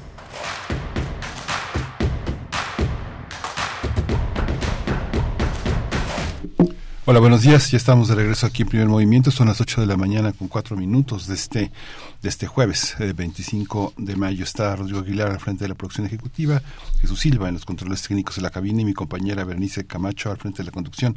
Querida Bernice, buenos días. Miguel Ángel Quemain, muy buenos días, buenos días a Radio Nicolaita. Estamos con ustedes de 8 a 9 en el 104.3 de la frecuencia modulada. También nos acompaña Violeta Berber del otro lado del cristal desde Ciudad de México. Les estamos saludando en vivo 96.1 de la FM y 860 de amplitud modulada donde se encuentra Socorro Montes por allá también en la consola de AM. Eh, saludos, buenos días, saludos también a los que están escribiendo, las personas que nos envían sus comentarios, varios comentarios con respecto al Popo, a esta actividad volcánica, pues que ha cubierto de cenizas varias eh, localidades de Puebla particularmente. Alfonso de Alba Arcos nos da los buenos días. Dice, buenos días jóvenes radialistas y volcánicos de primer movimiento, hagamos comunidad. ¿Qué está pasando con el volcán Popocatépetl? Y nos pone ahí un enlace de la conferencia, eh, bueno, un enlace. Y también hace un momento eh, les sugeríamos visitar el canal de YouTube de el Instituto de Geofísica de la UNAM este canal, e, este instituto que organizó una conferencia el pasado lunes una conferencia de más de una hora, pues desarrollando distintos aspectos importantes a tener en cuenta en estos momentos de actividad volcánica de, eh, del Popocatépetl. Así es que, bueno, pues eh, si pueden acérquense, vale, vale mucho la pena. Igualmente a la, a la Gaceta, otro medio de comunicación eh, otra vía de informarnos eh, sobre lo que está ocurriendo, la Gaceta que dedica su número actual, el número de hoy, de, de, los jueves, el número de hoy, eh, de hoy jueves, lo dedica a el volcán Popocatépetl y dice en la portada, Don Goyo seguirá prendido. Eh, precisamente porque los vulcanólogos universitarios prevén que la actividad eh, eruptiva intensa continúe y que las cenizas lleguen a incluso, incluso podría pasar que las cenizas lleguen a Ciudad de México en las próximas semanas, ya sea en el mes de junio o incluso el mes de julio, es lo que han dicho los eh, especialistas, estos especialistas reunidos en la conferencia que, que hemos hecho mención el, el pasado lunes. Hay que, bueno, hay recomendaciones distintas, entre ellas el uso del cubrebocas y de lentes para proteger nuestra nuestras, eh, pues nuestra salud, nuestras vías respiratorias. Hay infografías en la Gaceta de la UNAM con recomendaciones por la caída de polvo volcánico. Y bueno más elementos que ustedes eh, pues que seguro les, les, les serán de mucha utilidad Miguel Ángel. Eh, gracias. También nos pregunta por acá Rosario Durán si mm, si la ley 3 de 3 la que fue eh, eh, pues ya aprobada finalmente o declarada constitucional fue digamos la figura es declaratoria constitucional o de, sí declaratoria constitucional de la ley 3 de 3 contra la violencia el día de ayer en el Senado de la República en la con la comisión permanente del Congreso de la Unión. Eh, pues nos pregunta Rosario Durán si esa ley 3 de 3 aplica para todos los hombres que no dan pensiones alimenticias porque son muchos los que se hacen patito, dice Rosario Durán. Efectivamente, para todas las personas eh, deudoras alimentarias aplica esta ley, una suspensión de derechos políticos, no pueden participar en cargos eh, públicos, no pueden ocupar cargos públicos de ninguna índole y tampoco participar en elecciones, ¿no? No, no se pueden presentar a competir en elecciones ni ocupar cargos públicos. Esto fue lo que se aprobó el día de ayer, bueno, lo que se declaró constitucional el día de ayer con la Comisión Permanente del Congreso de la Unión y lo que se espera en adelante es que sea eh, publicada esta ley en el diario oficial de la Federación. Las colectivas de mujeres que han impulsado esta ley hacen la petición al presidente de la República, al Ejecutivo Federal, de que publique sin dilaciones antes del 31 de mayo para que esta ley entre en vigencia para el proceso mm, electoral del 2024. Es por eso la premura, la urgencia para que pueda alcanzar el 2024 una, una reforma como esta, la 3 de 3, que impide a deudores alimentarios, a personas con sentencia por delitos de violencia de género, presentarse como candidatos, candidatas y también eh, ocupar cualquier cargo público, cualquier cargo público, no solo de elección popular, sino cualquier cargo público, Miguel Ángel pues vamos a ver todo lo que sale a partir de esto, ¿no? Sí, yo, es un poco complejo que tengan las sentencias cumplidas, las sentencias dictadas, porque el, la, la, enorme impunidad que hay, la manipulación de los procesos, eh, el tema de apresurar algunos procesos por cuestiones eh, de vendetas políticas o de intereses políticos también va a ser una puesta a prueba del sistema judicial, del sistema de justicia eh, entre nosotros. Va a haber una, una cantidad de procesos que queden evidenciados, la lentitud, la morosidad, la manipulación frente a toda esa tarea. ¿no? Así es. Y por acá nos comenta Alfonso de Alba Arcos de la película Canoa de, de Felipe Casals. Canoa de Felipe Casals, ahora que estuvimos conversando sobre los linchamientos. En la vorágine de la violencia, el título de este libro publicado por Grano de Sal, hace un momento lo comentamos con el doctor Alfredo Ávila, la autora es Gema Clope Santamaría, que estuvo con nosotros el lunes, y nos dice Alfonso de Albarcos en redes sociales, autoridades informales, oligopolio de linchamiento hipócrita y persignado, eh, y nos pone el, el, cartel de, de Canoa de la película, la película Canoa de Felipe Casals nos dice por acá. Bueno, pues ahí los comentarios. Eh, saludos a todos ustedes en redes sociales. Nosotros vamos a ir con una recomendación literaria interesante para esta mañana. Eh, estaremos con su autor, Natalio Hernández, autor de Tilamatl, un nuevo libro de este poeta náhuatl, Miguel Ángel. Sí, un hermoso libro de Natalia Hernández y vamos a tener también la posibilidad de hablar de este coloquio internacional, Espacios Sagrados, Umbrales y Fronteras, con la doctora Denise Falena. Ella es investigadora del Instituto de Investigaciones Estéticas de la UNAM, está en Oaxaca, es la unidad Oaxaca, así que va a ser muy, muy interesante esta ligazón que tiene que, ver con un, un México profundo, un México también muy vinculado a su pasado, a, su pasado prehispánico, a su pasado inquisitorial y al pasado y al presente indígena, indígena, pues bueno, pueblos originarios. Pueblos originarios. Bien, pues vamos entonces con nuestra recomendación literaria. Primer movimiento. Hacemos comunidad con tus postales sonoras. Envíalas a primermovimientounam.gmail.com Toma nota y conoce nuestra recomendación literaria. Para festejar sus 40 años de trayectoria en el mundo de las letras, el poeta escritor en lengua náhuatl Natalio Hernández presenta su libro de poemas Tlamatl, que fue escrito durante la emergencia sanitaria por COVID-19.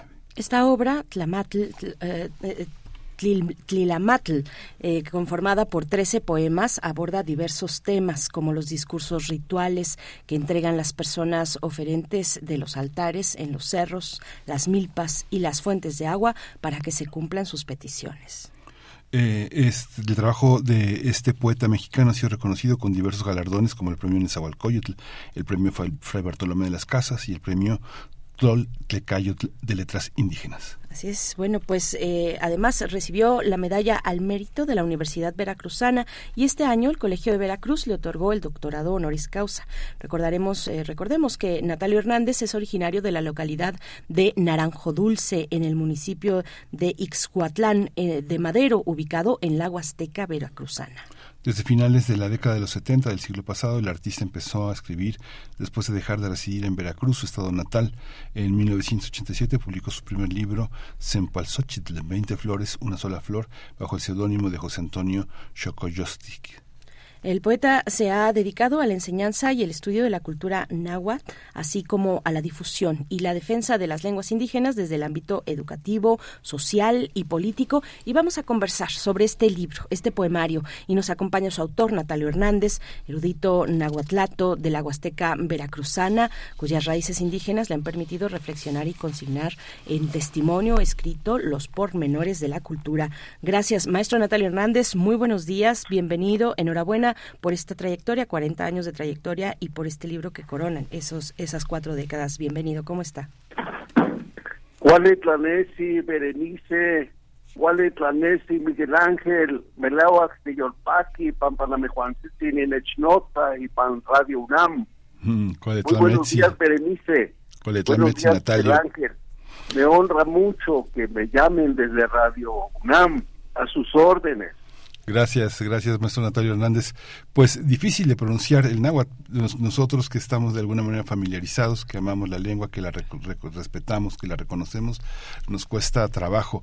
Este libro tiene la fortuna de tener la posibilidad de que está escrito de una manera, este, tenemos una edición bilingüe, bilingüe.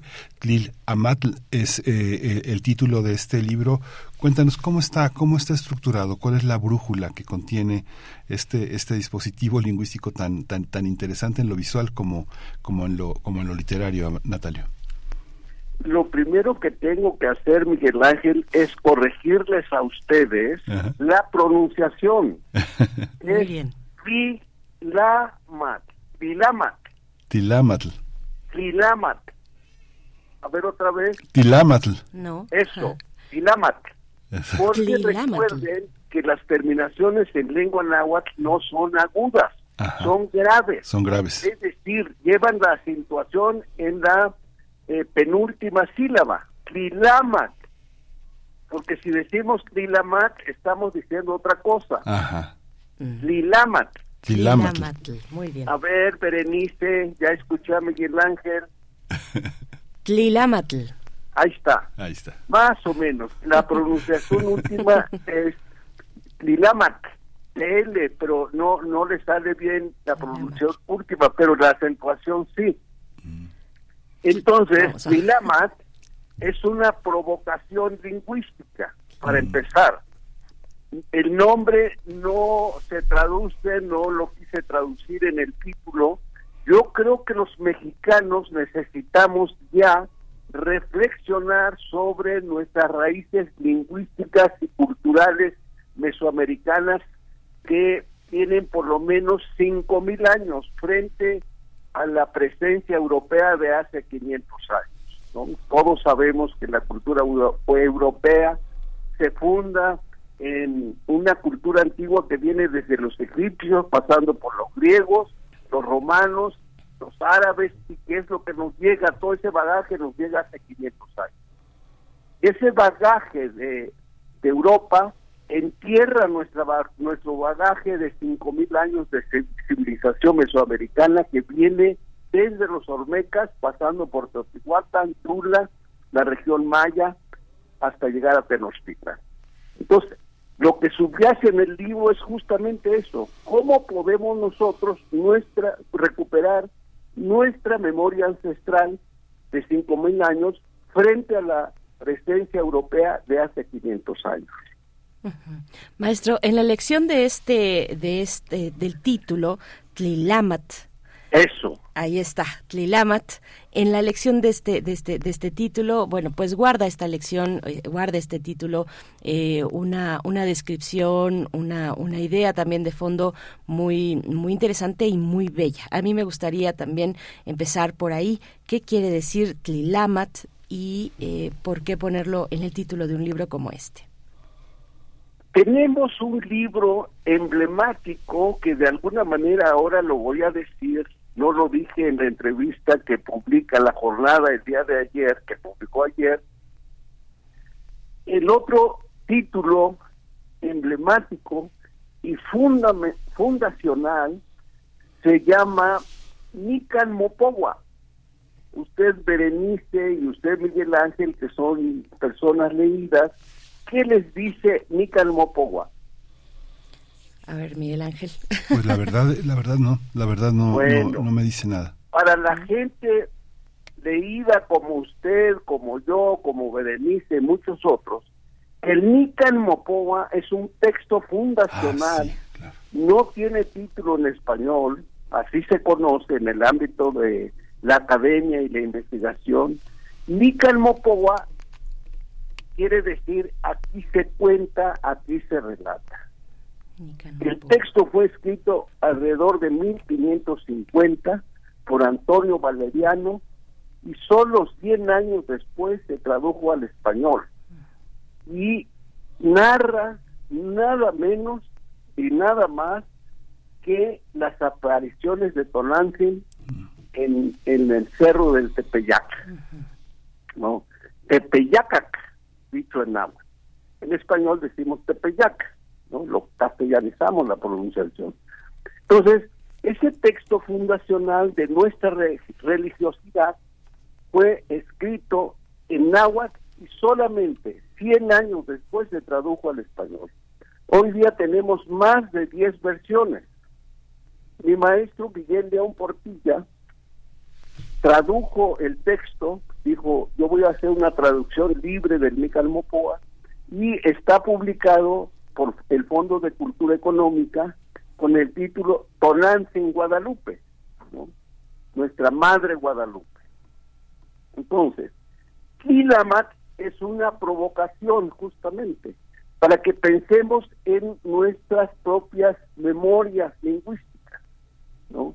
Tilamat, como bien explica eh, la entrevista que me hizo Fabiola Palapa de la jornada, ¿no? Alude al día y a la noche, porque el día no es lo que vemos nada más de 12 horas.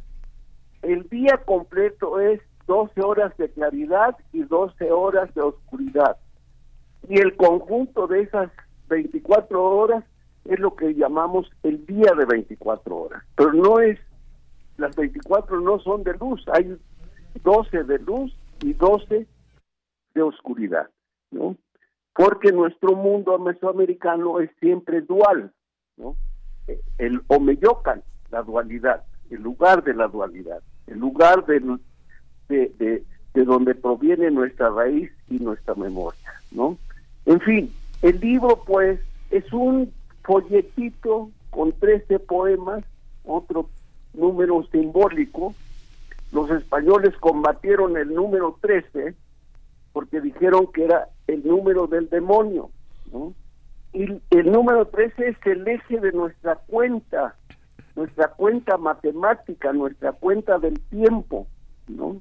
En fin, el libro pues lo que intenta es provocar, como ya lo hice al principio con ustedes, para que reflexionemos sobre nuestra memoria mesoamericana que fue enterrada hace 500 años para imponernos un pensamiento que no era nuestro y que lo hemos hecho nuestro a costa de olvidar nuestras propias memorias lingüísticas y culturales.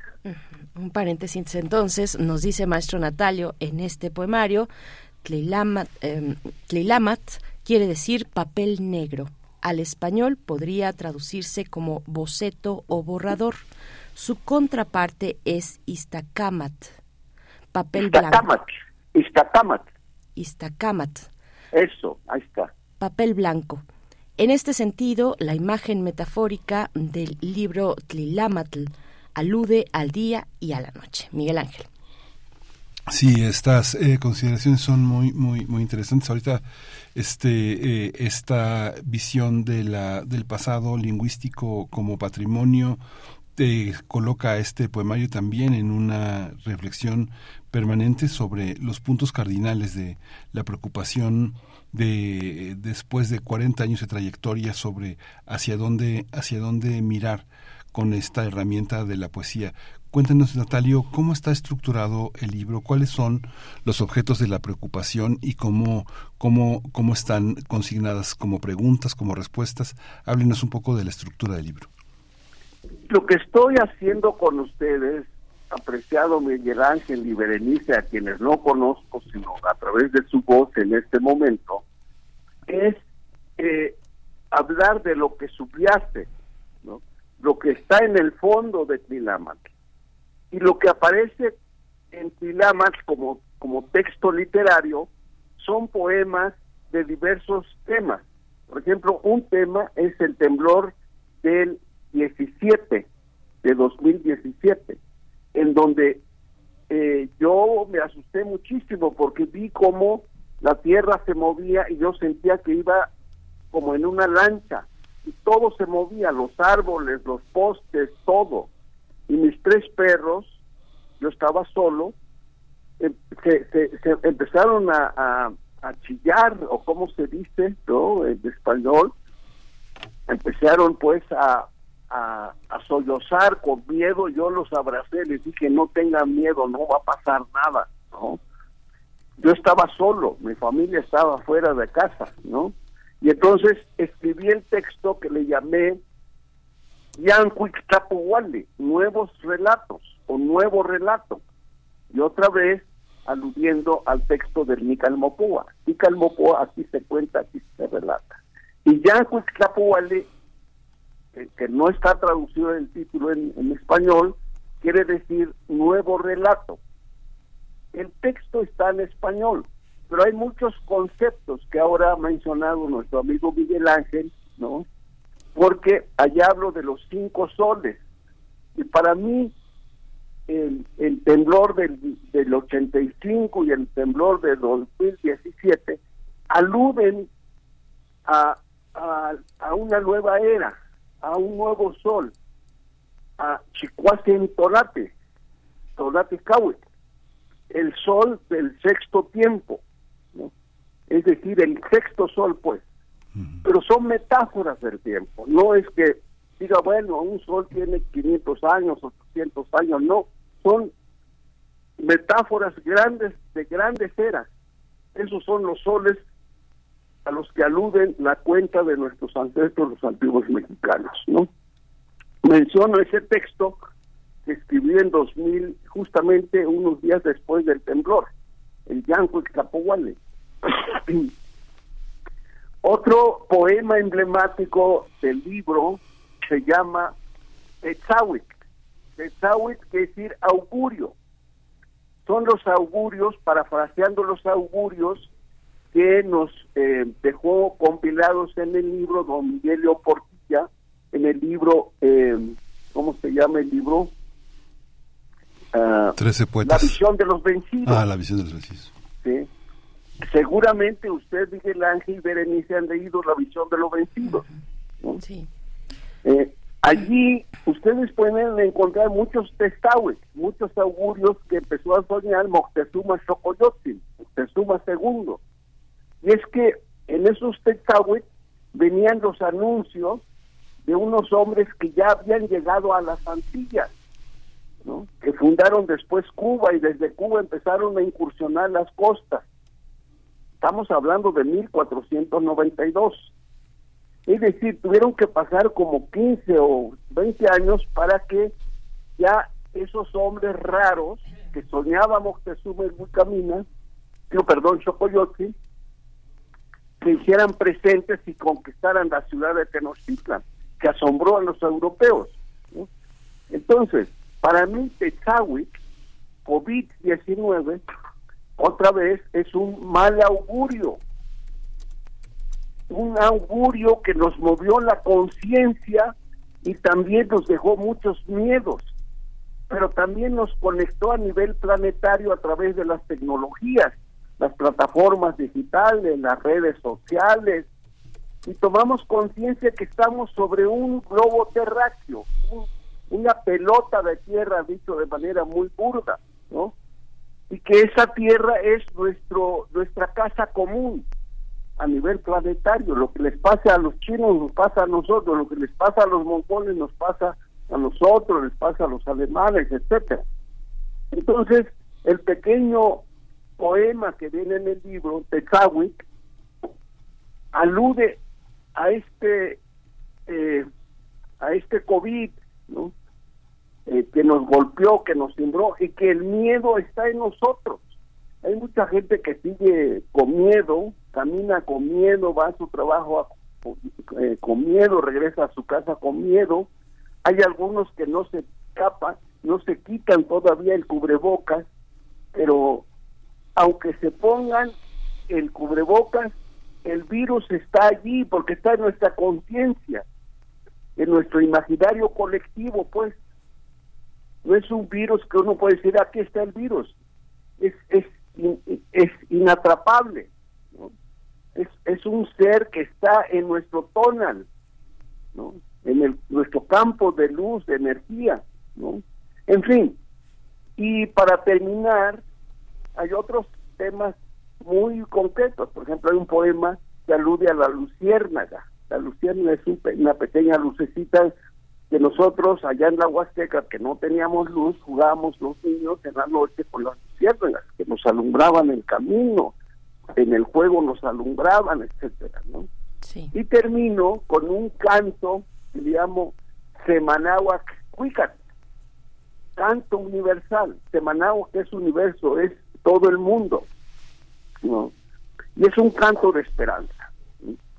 Deja que fluya el canto del sensontle, deja que fluya el aleteo del colibrí, Deja que le fluya la amistad de un niño. Deja que fluya el amor para que alumbre nuestro camino. En fin, sí. esas son algunas de las reflexiones que yo puedo hacer acerca de los poemas contenidos en este pequeño poemario emblemático que he llamado Lilama. Maestro Natalio, hay un agradecimiento en este libro a un académico náhuatl eh, eh, es Arturo Gómez Martínez, que escribe el prólogo y que es de una generación, nos dice usted, más joven que la suya. Eso me pone en la posibilidad de preguntar, pues, ¿cómo ve usted a estas nuevas generaciones, a estas generaciones herederas de la lengua? Hay una nueva generación de universitarios indígenas. Yo tengo 75 años, Arturo tiene a lo sumo 50 años, es decir, 25 años menos que yo. Pero Arturo es un académico, tiene un posgrado, tiene maestría en, en antropología. Además, fue formado por un antropólogo muy distinguido que acaba de morir, Félix Baez Jorge. Félix Baez Jorge fue realmente un académico muy ilustrado y Arturo se formó con él como académico, como investigador, adquirió la herramienta metodológica, la metodología para la investigación. Y hoy día Arturo es un interlocutor importante con los sabios de la tradición de la Huasteca. Cuando yo hablo sabios de la tradición son eh, sabios del mundo nuestro. Pero Arturo tiene, tiene conocimiento del mundo occidental. Y entonces es un excelente mediador, un embajador de dos mundos, Arturo Gómez. Cuando yo le di los poemas y lo que me regresó me maravilló. Me di cuenta que era un excelente mediador cultural. Se habla mucho hoy día de, de la educación intercultural. Pero los que dan el tema de, de, educación intercultural, los académicos especializados en distintos niveles de educación intercultural, no conocen el mundo indígena. Entonces no se da realmente el diálogo intercultural entre dos mundos, entre dos concepciones del mundo, entre dos eh, epistemologías que sustentan el conocimiento de esos dos mundos. Entonces es un diálogo incompleto. Es decir, hay una relación asimétrica entre el mundo indígena y el mundo occidental. No digo que, que, son todos así. Puedo decir que mi maestro Miguel León Portilla logró ser un embajador de dos mundos, el mundo indígena y el mundo europeo. Puedo mencionar también a Jan de Vos, un investigador del CIESAS que murió hace como 10 años, que dejó un libro, dos libros maravillosos, Vivir en Frontera, que narra de manera terrible la exclusión, la marginación y la explotación de los hermanos fósiles y certales de Chiapas. Pero también dejó un libro maravilloso que es Nuestra Raíz, narra la historia maya contemporánea a partir de la ceiba, que es un árbol sagrado. Entonces son eh, personajes, bueno, don Ángel María Garibay, que, aprendió náhuatl y otomí, y desde luego hablaba hebreo, latín, griego, etcétera, el sacerdote, ¿no? Y fue un embajador de esos dos mundos. Y de allí abrevó mi maestro Miguel León Portilla, ¿no? En fin, por eso digo que el trabajo de Arturo es un trabajo importantísimo para la confrontación de nuestros mundos a partir de nuestras eh, epistemologías y de nuestros paradigmas. Pues Natalio, pues muchísimas gracias por estar con nosotros. Quisiéramos despedirnos eh, con, la, con la lectura, quisiera la lectura en, en, español y en náhuatl de, algún poema que no sea muy largo. Están, hay varios pueblos muy celebratorios, el canto del agua, eh, eh, del agua. Eh, ¿Cuál quisiera, con cuál quisiera regalarnos esta mañana? A ver. Si tiene el libro a la mano, ya a lo mejor estoy metiendo en problemas, pero. No. A ver, voy a nada más a pedir el libro que no lo tengo a la mano. Sí. ¿No? Eh, los obviamente que los los poemas este cortos son lo incluso hay un juego allí eh, apreciado Miguel Ángel. Eh, hay algunos poemas que son trilingües náhuatl español e inglés. Sí Semanagua Cuicatl eso es un poema que eh, está también en inglés. porque la idea es que nos conectemos, bueno, ya estamos conectados, ningún pueblo, diría yo, está desconectado. Sí. Hay huicholes que vienen a, hacer ceremonias en el, al Popocatépetl, sí. ¿no? Son sabios de la tradición, ¿no? Este, y luego, dice, eh, pero también los huicholes están cantando y tocando con el grupo Café Tacuba ¿quién no, no recuerda lo que han aportado los hermanos del grupo de Café Tacuba, particularmente este chaparrito que ahora no recuerdo su nombre. Rubén Albarrán. Rubén. O sea, los huicholes están interpelando al mundo occidental a través de sus pinturas, pero también eh, con sus ceremonias, también con su canto. Los voladores de Papanta son internacionales desde hace 100 años, yo creo. Han volado en Japón, en, Nueva York, en París, ¿no? Y están volando en el Museo Nacional de Antropología casi todos los días. Pero no sabemos quiénes son hoy día. Y hay una intelectualidad indígena que está ya interpelando a nivel conceptual, a nivel académico, a los académicos de diversas partes del mundo. Y yo estoy contribuyendo a abrir ese camino, ese diálogo intercultural. Voy a leer dos poemas. Uno que solo está en español. Ah, no, está en náhuatl. Que se llama Tetzahuet. Seti Tiquimixli Quitlapacho Semanagua.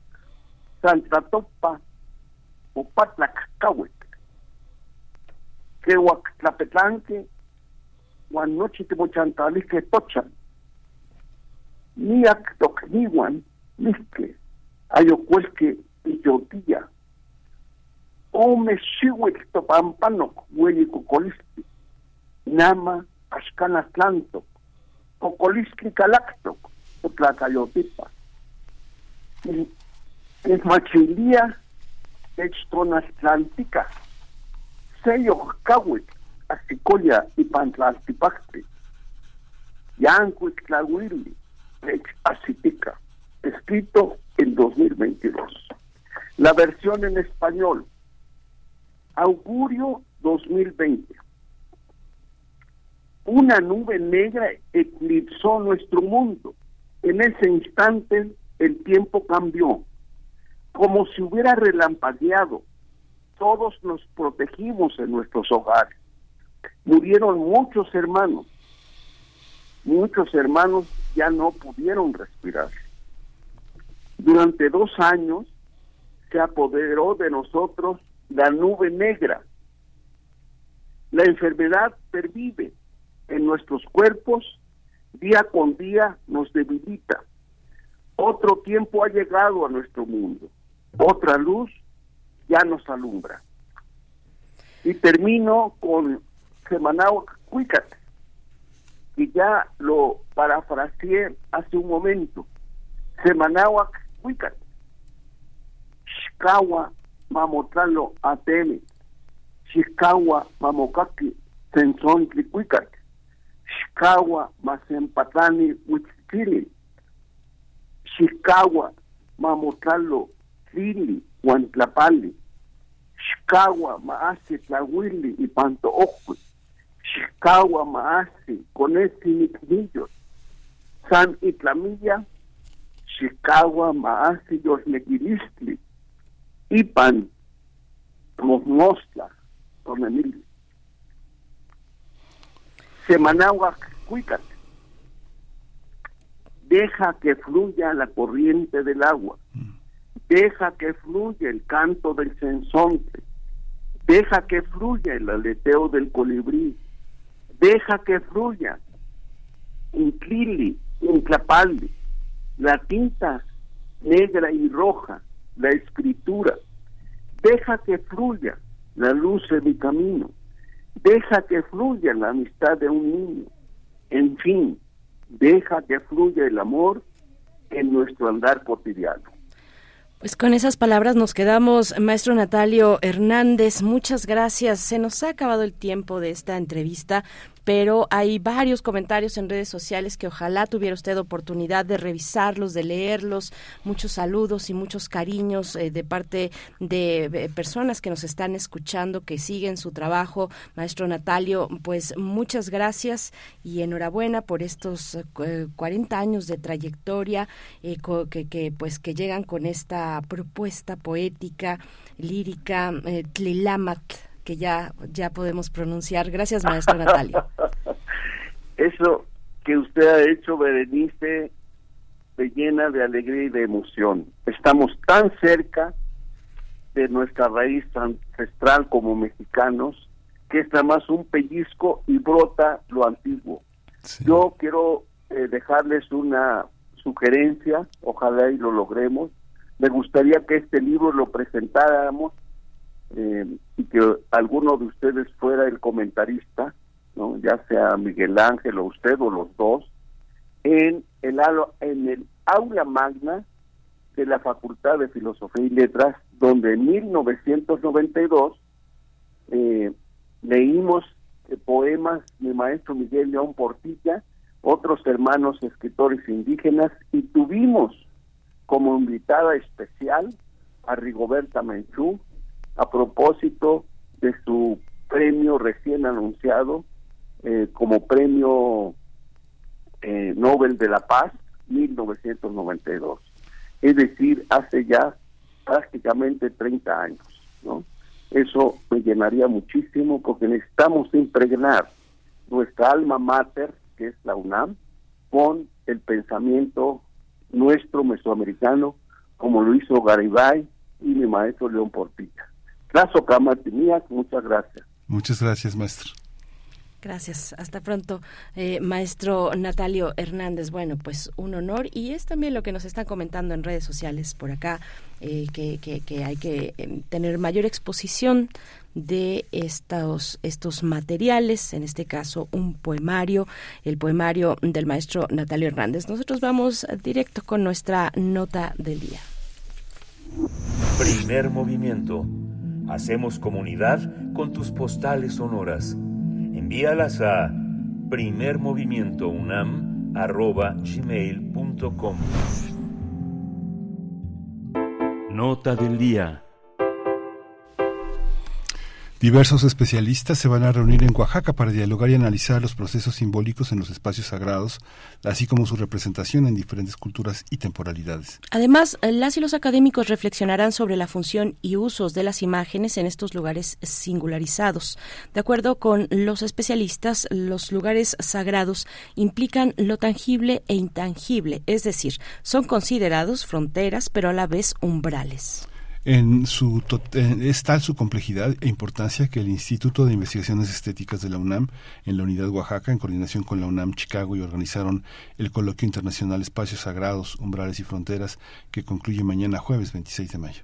Este encuentro, sí, mañana viernes, mañana viernes concluye. Este encuentro académico se lleva a cabo en el Centro Cultural San Pablo de la ciudad de Oaxaca y de manera virtual se transmite en el canal de YouTube del instituto. Este tiene como objetivo eh, establecer un diálogo académico eh, sobre los estudios más recientes de distintos campos de las humanidades y bajo diferentes enfoques metodológicos en América del Norte, América del Sur y Europa pues vamos a conversar sobre este coloquio, coloquio internacional, espacios sagrados, umbrales y fronteras. Nos acompaña esta mañana la doctora Denise Fallena, investigadora del Instituto de Investigaciones Estéticas de la UNAM, Unidad Oaxaca. Buenos días, doctora Denise Fallena. Bienvenida a Primer Movimiento a, a Radio UNAM. Qué gusto encontrarnos esta mañana. ¿Cómo está? ¿Qué tal, Berenice? Pues muy emocionada y este pues buenos días a todos, buenos días a todo el auditorio. Con, con, este encuentro académico que de verdad ha sido una gran oportunidad para establecer estos diálogos y ver qué están haciendo los colegas en diferentes de diferentes países. Entonces, ayer inauguramos, entonces estamos fascinados y aquí en un espacio ideal que es Oaxaca, ¿no? Con, toda la tradición cultural que tenemos, tanto de los pueblos originarios como todo lo que es el mundo mesoamericano y, por supuesto, todo lo que es este eh, el periodo virreinal, ¿no? Entonces, es el, el lugar idóneo para llevar a cabo este, este encuentro. Sí, justamente es una oportunidad que desde el instituto podamos este, observar una realidad que es muy compleja porque en el ámbito académico, en el mundo de las metodologías y de los campos teóricos, a veces resulta muy complejo eh, elaborar un tema de arquitectura, de estética, eh, dar cuenta de los procesos, su representación de lo social y lo político, como que todo junto implica muchas dificultades metodológicas, pero cuéntenos cómo se da, cómo se da esta recolección de ideas, de sabidurías académicas y este y, y intelectuales, filosóficas también, para entender todos estos procesos que ahora concluyen en espacios sagrados, umbrales y fronteras. Así es, este Miguel Ángel. Pues en realidad este es el resultado de una colaboración de varios años, ya varios años, que tenemos con la UNAM Chicago sobre todo, en donde lo que tratamos de hacer es una red de investigadores en las humanidades. Por supuesto, nosotros como Instituto de Investigaciones Estéticas estamos más enfocados a lo que es historia del arte, historia de las imágenes, ¿no? Por supuesto, estudios visuales eh, pero lo que queremos hacer precisamente, como es tan complejo esta cuestión de los espacios sagrados, queremos tener las visiones, los enfoques de otros especialistas, por ejemplo, como los eh, arqueólogos, como tú bien dices, toda esta parte eh, filosófica, inclusive historia de las religiones, ¿no?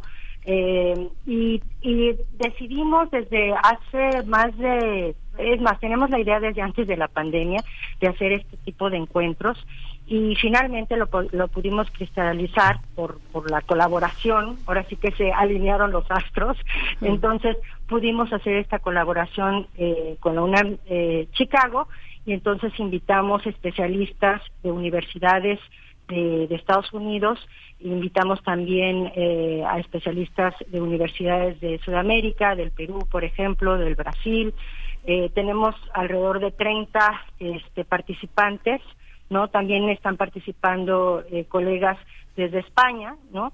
Y, y lo que queremos hacer es eso, tratar de comprender cómo eh, esta cuestión de los espacios sagrados se da en diferentes culturas, cómo funcionan, cómo se activan, por qué son necesarios, cómo, cómo, cómo, eh, qué manifestaciones culturales hay en estos centros eh, tan singularizados, tan particularizados, ¿no?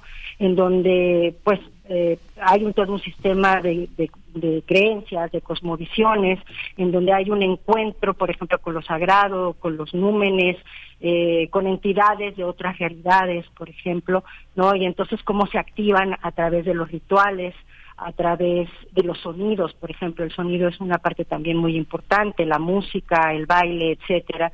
Y entonces lo que queremos hacer también es este intercambio, sobre todo aquí en Oaxaca, que tenemos una amplia tradición de investigación en lo que son los sitios arqueológicos, ¿no? Que, bueno, está, por supuesto, Monte Albán. Y eh, tenemos también los conventos, todo, todas las grandes construcciones de los conventos dominicos, las iglesias. Y entonces también eh, invitamos, por ejemplo, a especialistas que tratan eh, temas medievales, ¿no? Desde de, diferentes ángulos. Tenemos una especialista que va a tratar la Catedral de Milán, etcétera. Entonces, ayer abrimos con, pues, la verdad, muy emocionados porque tuvimos la conferencia magistral del doctor Javier Usif, que viene desde Boston, ¿no? Él, es eh, un connotado arqueólogo especializado en, en el mundo mesoamericano. Entonces, ahora sí que estuvimos con una inauguración de lujo. Y bueno, ah, tenemos otras actividades dentro del marco del coloquio, por ejemplo, también vamos a tener un concierto de órganos, se va a este a, dar este concierto en el Templo de San Jerónimo Tlacochahuaya hoy en la tarde. Entonces, también es eso, ver esta relación de la música dentro de la iglesia, ¿no? En, entendido como un espacio sagrado, ¿no? Y además es un órgano antiguo, es un órgano virreinal, eh, todo pintado, es una maravilla que, tengamos este, este órgano en Oaxaca. Y también el sábado se va a dar una visita especializada a Monte Albán eh, con eh, personalidades que han estudiado este sitio, como es el doctor Marcus Winter. Sí, Eh, doctora Denise Fallena, bueno, es, es asombroso ver los distintos orígenes o lugares que se congregan en un, en un eh, coloquio internacional como este. Hay eh, representantes de la Universidad de Oklahoma, de la Indiana State University, de la Universidad Iberoamericana, de la Universidad de Valencia, de la Universidad de Chicago, de la Estatal de Santiago Antúnez de Mayolo de, de Perú, del Centro de Lina de Oaxaca, del Instituto de Geografía de la UNAM, también por supuesto del de Investigación históricas, del de bibliográficas y naturalmente del de estéticas de nuestra casa de estudios. Son eh, pues eh, distintos orígenes, distintos eh, lugares y puntos desde los cuales está observando mm, pues toda esta cuestión complejísima de los espacios sagrados, liminales que nos dicen. hay, hay también una, bueno, la participación en el Centro Cultural San Pablo, porque ahí se está llevando a cabo todo, todo el evento, y ahí se realizará una exposición que nos pueda contar, doctora, sobre esta exposición que además se replica en la sede de UNAM Chicago. Así es. De hecho, tuvimos todo el apoyo por parte de la Fundación CARP. Eh, el espacio de por sí es lo eh, es ideal para que se lleve a cabo este encuentro, no solamente por eh, arquitectura ¿no? que tiene, sino también porque fue eh, un centro jesuita, entonces también eh, tiene una cuestión que tiene que ver con, con esto de lo sagrado, con lo religioso, y eh, se aprovechó precisamente el espacio para tener toda una exposición que curó el maestro Jorge Contreras, director del museo, y en donde se trató de hacer eso, de, de de comunicar a través también del arte estas, estos afectos que tienen estos espacios de lo sagrado. Entonces, eh, hay fotografía y se hizo toda una exposición eh, que trata sobre todo de esta idea del árbol como axis mundi, ¿no? En donde tenemos estos carrizos que además se, mueven con el viento, eh, con campanas, eh, que tienen estos, estos sonidos de la naturaleza, porque bueno, también se discute una de las mesas precisamente del coloquio fue hablar de cómo la naturaleza se considera en varias culturas como espacios sagrados y por ejemplo los árboles, los manantiales, eh, la montaña sagrada, la, cueva, la entrada al inframundo en el pensamiento mesoamericano, ¿no? Entonces eh, lo que trataron de hacer los artistas de, la, de esta exposición es lo que se investiga, lo que los investigadores hacemos, tratarlo de expresar, ¿no? A través precisamente eh, de una propuesta artística. Hay una también hay una hay una parte que permite también que esta interrelación, sobre todo en, esta parte del, de UNAM Chicago, sea eh, está obligada como también a esta a esta heterodoxia que eh, tiene varios miradores sobre sí, que son esta capacidad de asimilar las experiencias como procesos y los procesos como posibilidades de teorizar sobre categorías eh, nuevas ¿no? que los propios artistas, los propios protagonistas generan. ¿no? Cómo, cómo a la hora de tener ya una, una memoria elaborada sobre este tema, cómo se procesa, cómo inspira o cómo, o cómo produce discursos críticos sobre las propias experiencias, algunas que caducan rápido, otras que permanecen, doctora. Claro, eh, es una excelente pregunta, una excelente reflexión. Eh, lo que estamos tratando de hacer con la UNAM Chicago son varias cosas. Eh, primero, es hacer esta red de especialistas y de hecho una de las intenciones principales fue contactar investigadores, sobre todo que fueran especializados en el estudio de los pueblos originales del norte de Estados Unidos. Y hacer estos diálogos entre los estudios que se hacen eh, sobre las culturas de nuestro país y ver qué está pasando, sobre todo en esta región de los Grandes Lagos y cómo eh, cómo se concebían estos espacios sagrados y las prácticas rituales relacionadas con la sacralización de los espacios. Entonces, ese era, digamos, uno de los puntos principales eh, que, que establecimos desde que hicimos esta colaboración con la UNAM Chicago.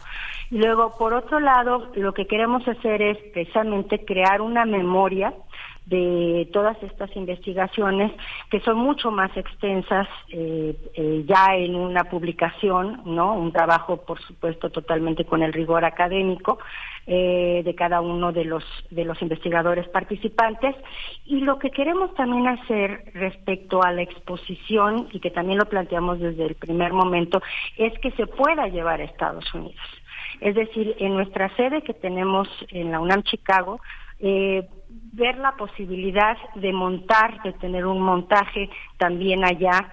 Eh, ya lo está eh, viendo la secretaria académica con el, con el director del, del Centro Cultural San Pablo, de qué manera se puede llevar. Y es más, ver la posibilidad de que se itinere, por ejemplo. Entonces, eso también es un foro para los artistas, para los curadores de nuestro país, que tenemos eh, una sede en nuestra casa de estudios allá.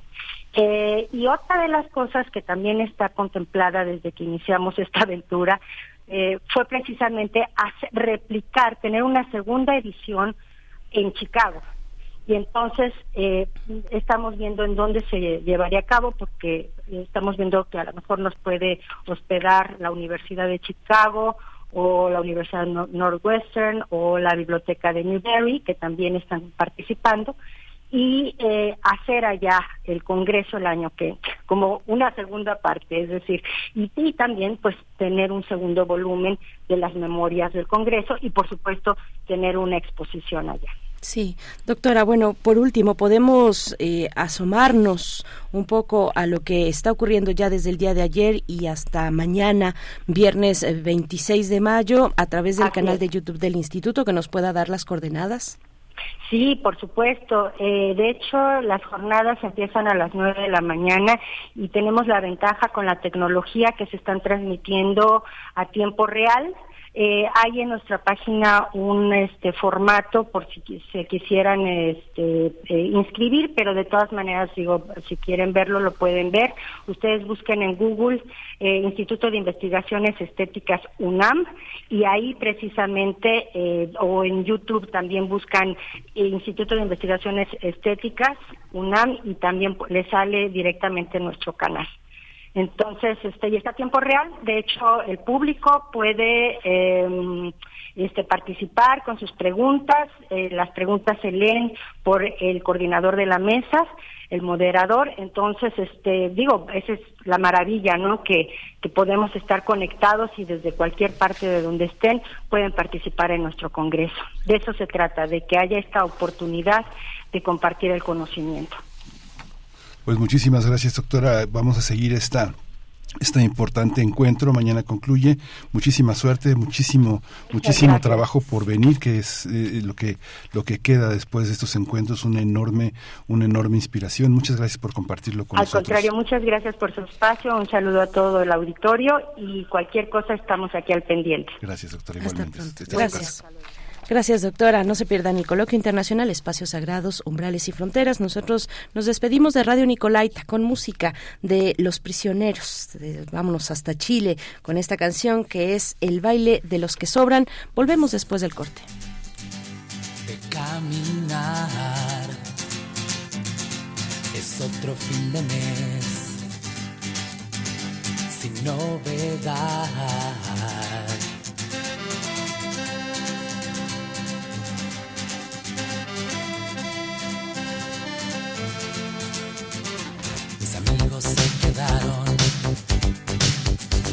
igual que tú. Este año se les acabaron los juegos, los doce juegos. Únanse al baile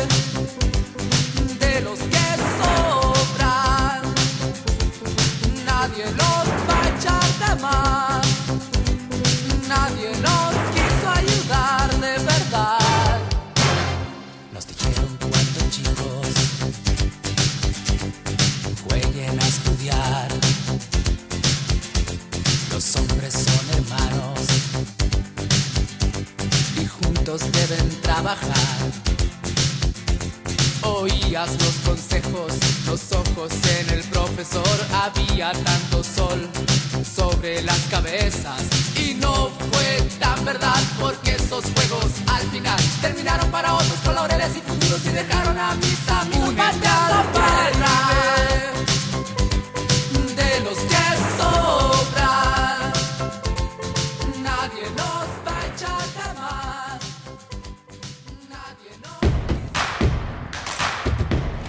Encuentra la música de primer movimiento día a día en el Spotify de Radio UNAM y agréganos a tus favoritos.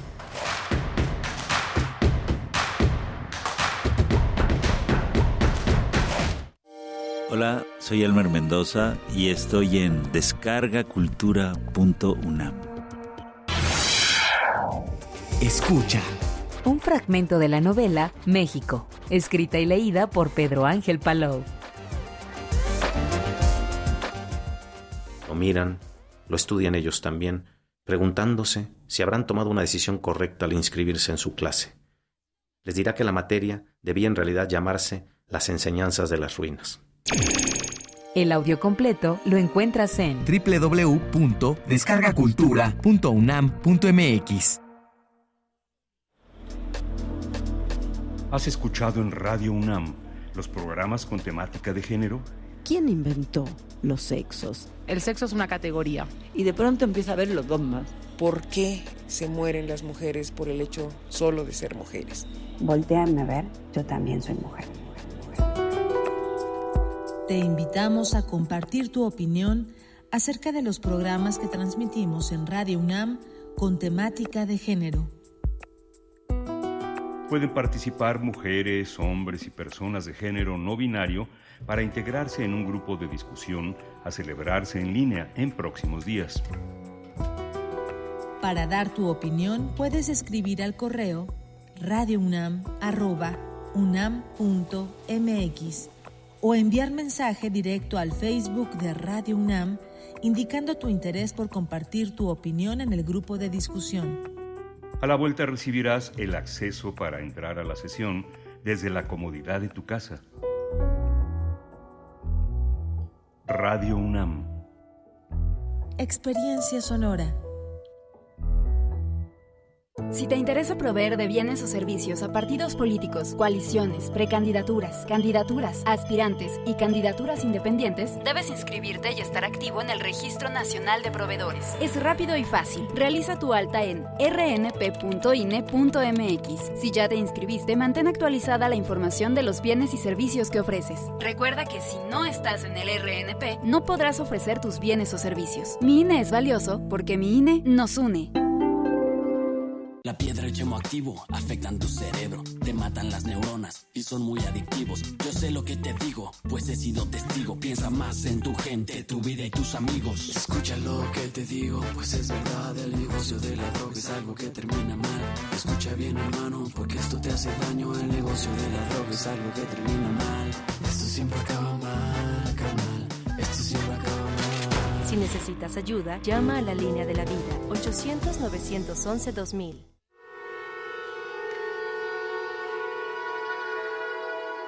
La música no es un lenguaje único de expresión, es la herramienta que puede entregarte una historia digerible o un poema con un misterio encriptado.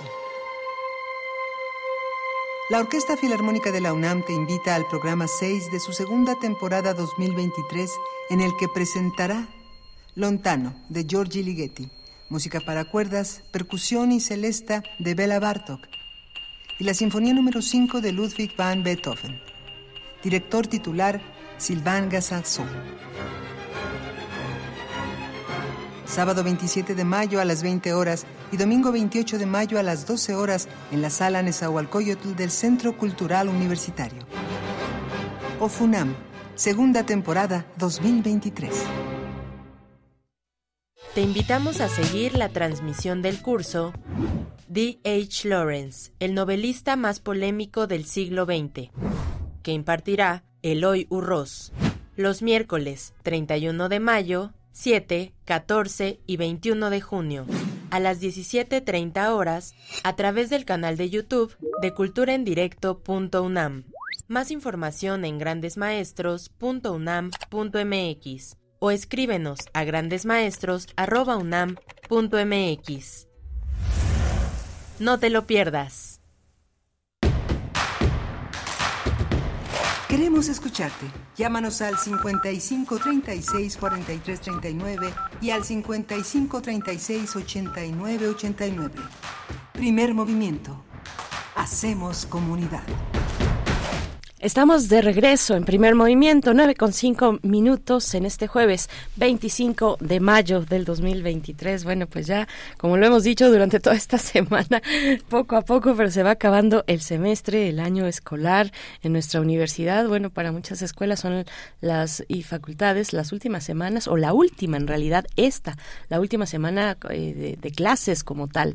Eh, vienen después entrega de trabajos y exámenes y demás procesos, pero pues esta semana es importante. Ya muchos entregaron todo lo que tenían que entregar y ya prácticamente están empezando a sentir la pesadez de las vacaciones, el inicio de las vacaciones, ese momento cuando todo el pues el estrés acumulado y las prisas y demás eh, pues caen, caen, sueltan y, y el cuerpo lo siente. Yo creo que muchos están en ese momento, muchos de nuestros radioescuchas, cuéntenos cómo, cómo les pinta este cierre de semestre. Estamos en primer movimiento en Radio UNAM 96.1 de la frecuencia modulada, 860 de amplitud modulada. Rodrigo Aguilar, frente a nosotros del otro lado del cristal, en la producción ejecutiva, en compañía de Violeta Berber. Ánimo, muchachos, ánimo, muchachos.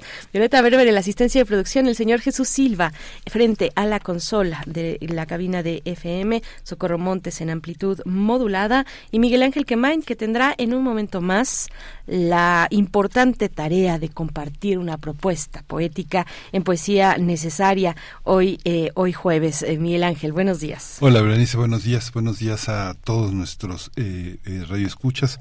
Gracias por hacer comunidad con nosotros, gracias por sus mensajes. Los estamos escuchando.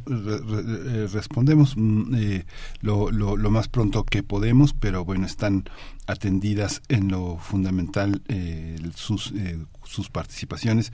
Muchas gracias por ellas. Eh, les recordamos que el Congreso de Artesanía que se realiza en la FES Aragón continúa hasta el día de mañana. Hoy hay una serie de trabajos muy interesantes.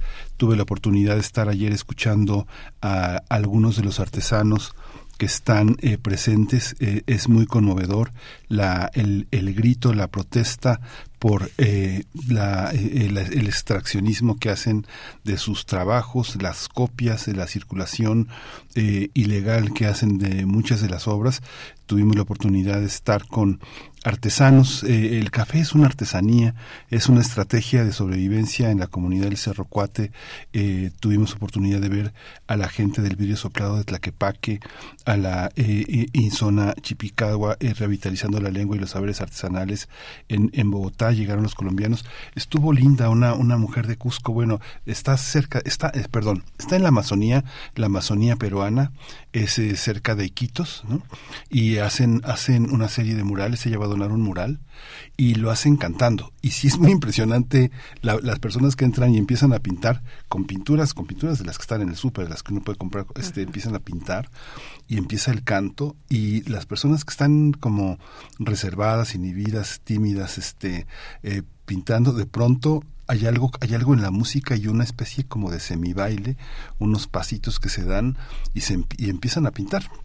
Ahí estaba el director de la facultad, Fernando Macedo Chagoya, este, pues como corresponde a una autoridad universitaria, pues con sacos, corbatas, de pronto se despojó de todo y empezó a pintar y ya había que después este arrebatarlo para que no siguiera pintando porque hay una hay una especie de, de, clavarse en la, en la en la pintura que es muy interesante. Olinda es una mujer muy muy este muy este pues muy particular. Es una mujer que canta y que pinta y que este tiene una visión muy particular de las prácticas feministas de las prácticas igualitarias en lugares pues muy muy este eh, donde todo es casi casi el este el neolítico no pero cosas muy primitivas el, el contacto con la naturaleza con el río con la piedra con con la maternidad con el parto pues son experiencias que son muy originarias sí Miguel Ángel, este Congreso de Artesanía en la FES Aragón, que tiene lugar todavía hasta el día de mañana, hoy y mañana, tú estarás por ahí.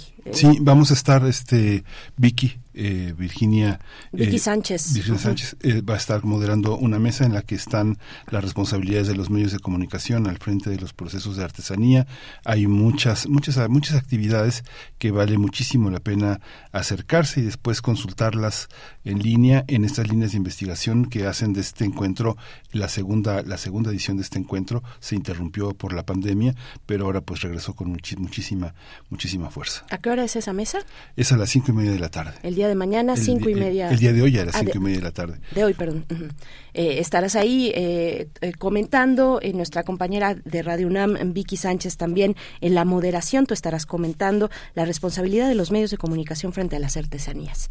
Es el tema, el tema interesante y algo que no, se, no quisiera que se nos pase y algo que comentábamos fuera del aire que lo voy a traer acá, Miguel Ángel, porque es importante. Muchos de, bueno, pues prácticamente todas las personas artesanas que están asistiendo a un evento como este, pues llegan con, con, con, con mucha esperanza, con mucha ilusión para compartir su artesanía, pero también a veces con, con una con, con, dificultad, ¿no? Por una situación precaria, con también eh, eh, también lo que lo que se ha visto en, en estos en el desarrollo de este Congreso de Artesanía, pues es esta queja, esta esta exigencia y esta rabia también de decir por qué nos roban nuestros nuestros diseños, nuestra eh, que, que, son más allá de, que, que, un diseño, tienen toda una cosmogonía detrás eh, en, cada puntada, en cada diseño, en el caso de los textiles, pero en cualquier otra artesanía hay un peso histórico y tradicional detrás en cada una de ellas y pues esta impotencia de verlos de pronto representados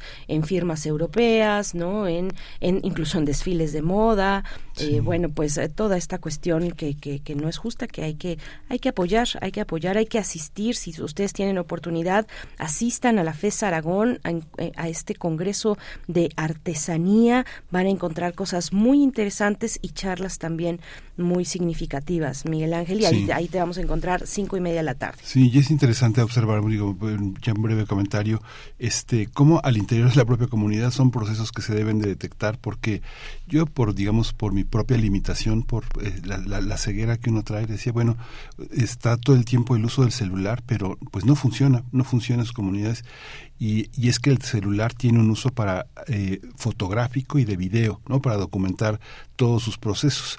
Y a veces al interior de la propia comunidad hay gente que comparte esas imágenes que después eh, en los mercados de San Cristóbal o de Tapachula encuentran en, playeras. Y es que también la propia gente de la, de la, comunidad a veces le vende esas imágenes con diseños sumamente originales a personas pues que lucran con esas imágenes y las estampan. Este, pero son imágenes diseñadas para bordado. Y, y ellas están en los altos de Chiapas, están recuperando las puntadas de los ancestros o sea, personas que desde el siglo XIX están bordando y que apenas gracias a la tecnología están recuperando la estructura de sus puntadas y de sus bordados y las están reproduciendo como si estuvieran leyendo en un códice.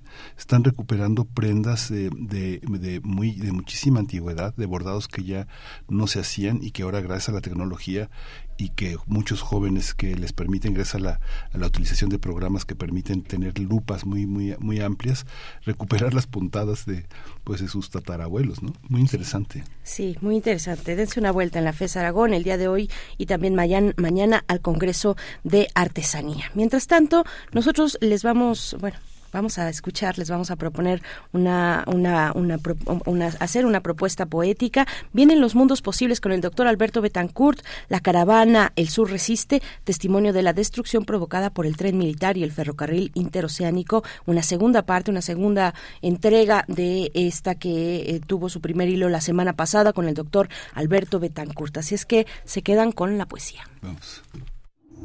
Primer movimiento Hacemos comunidad con tus postales sonoras. Envíalas a primermovimientounam.gmail.com Es hora de Poesía Necesaria.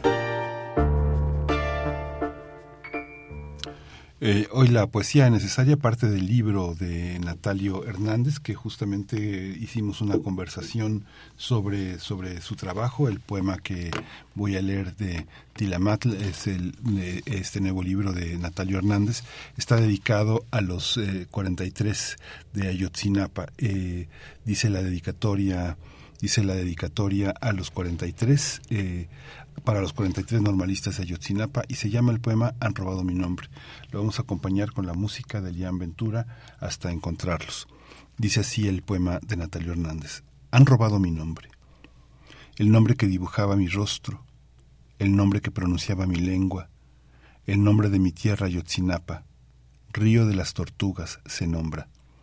Azteca era mi nombre, azteca mi linaje, azteca mi raíz, mi historia, mi origen, mi esencia.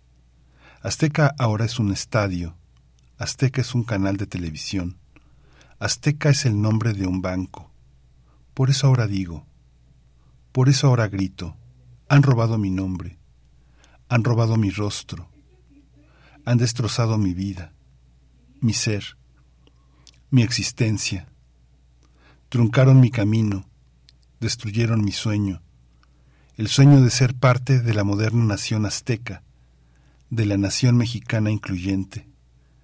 Lloran los aguahuetes, los viejos del agua de Ayotzinapa, y nuestros padres luchan para romper el silencio y las cadenas que nos atan, que nos esclavizan, que nos excluyen. Tlalpan, invierno de 2014.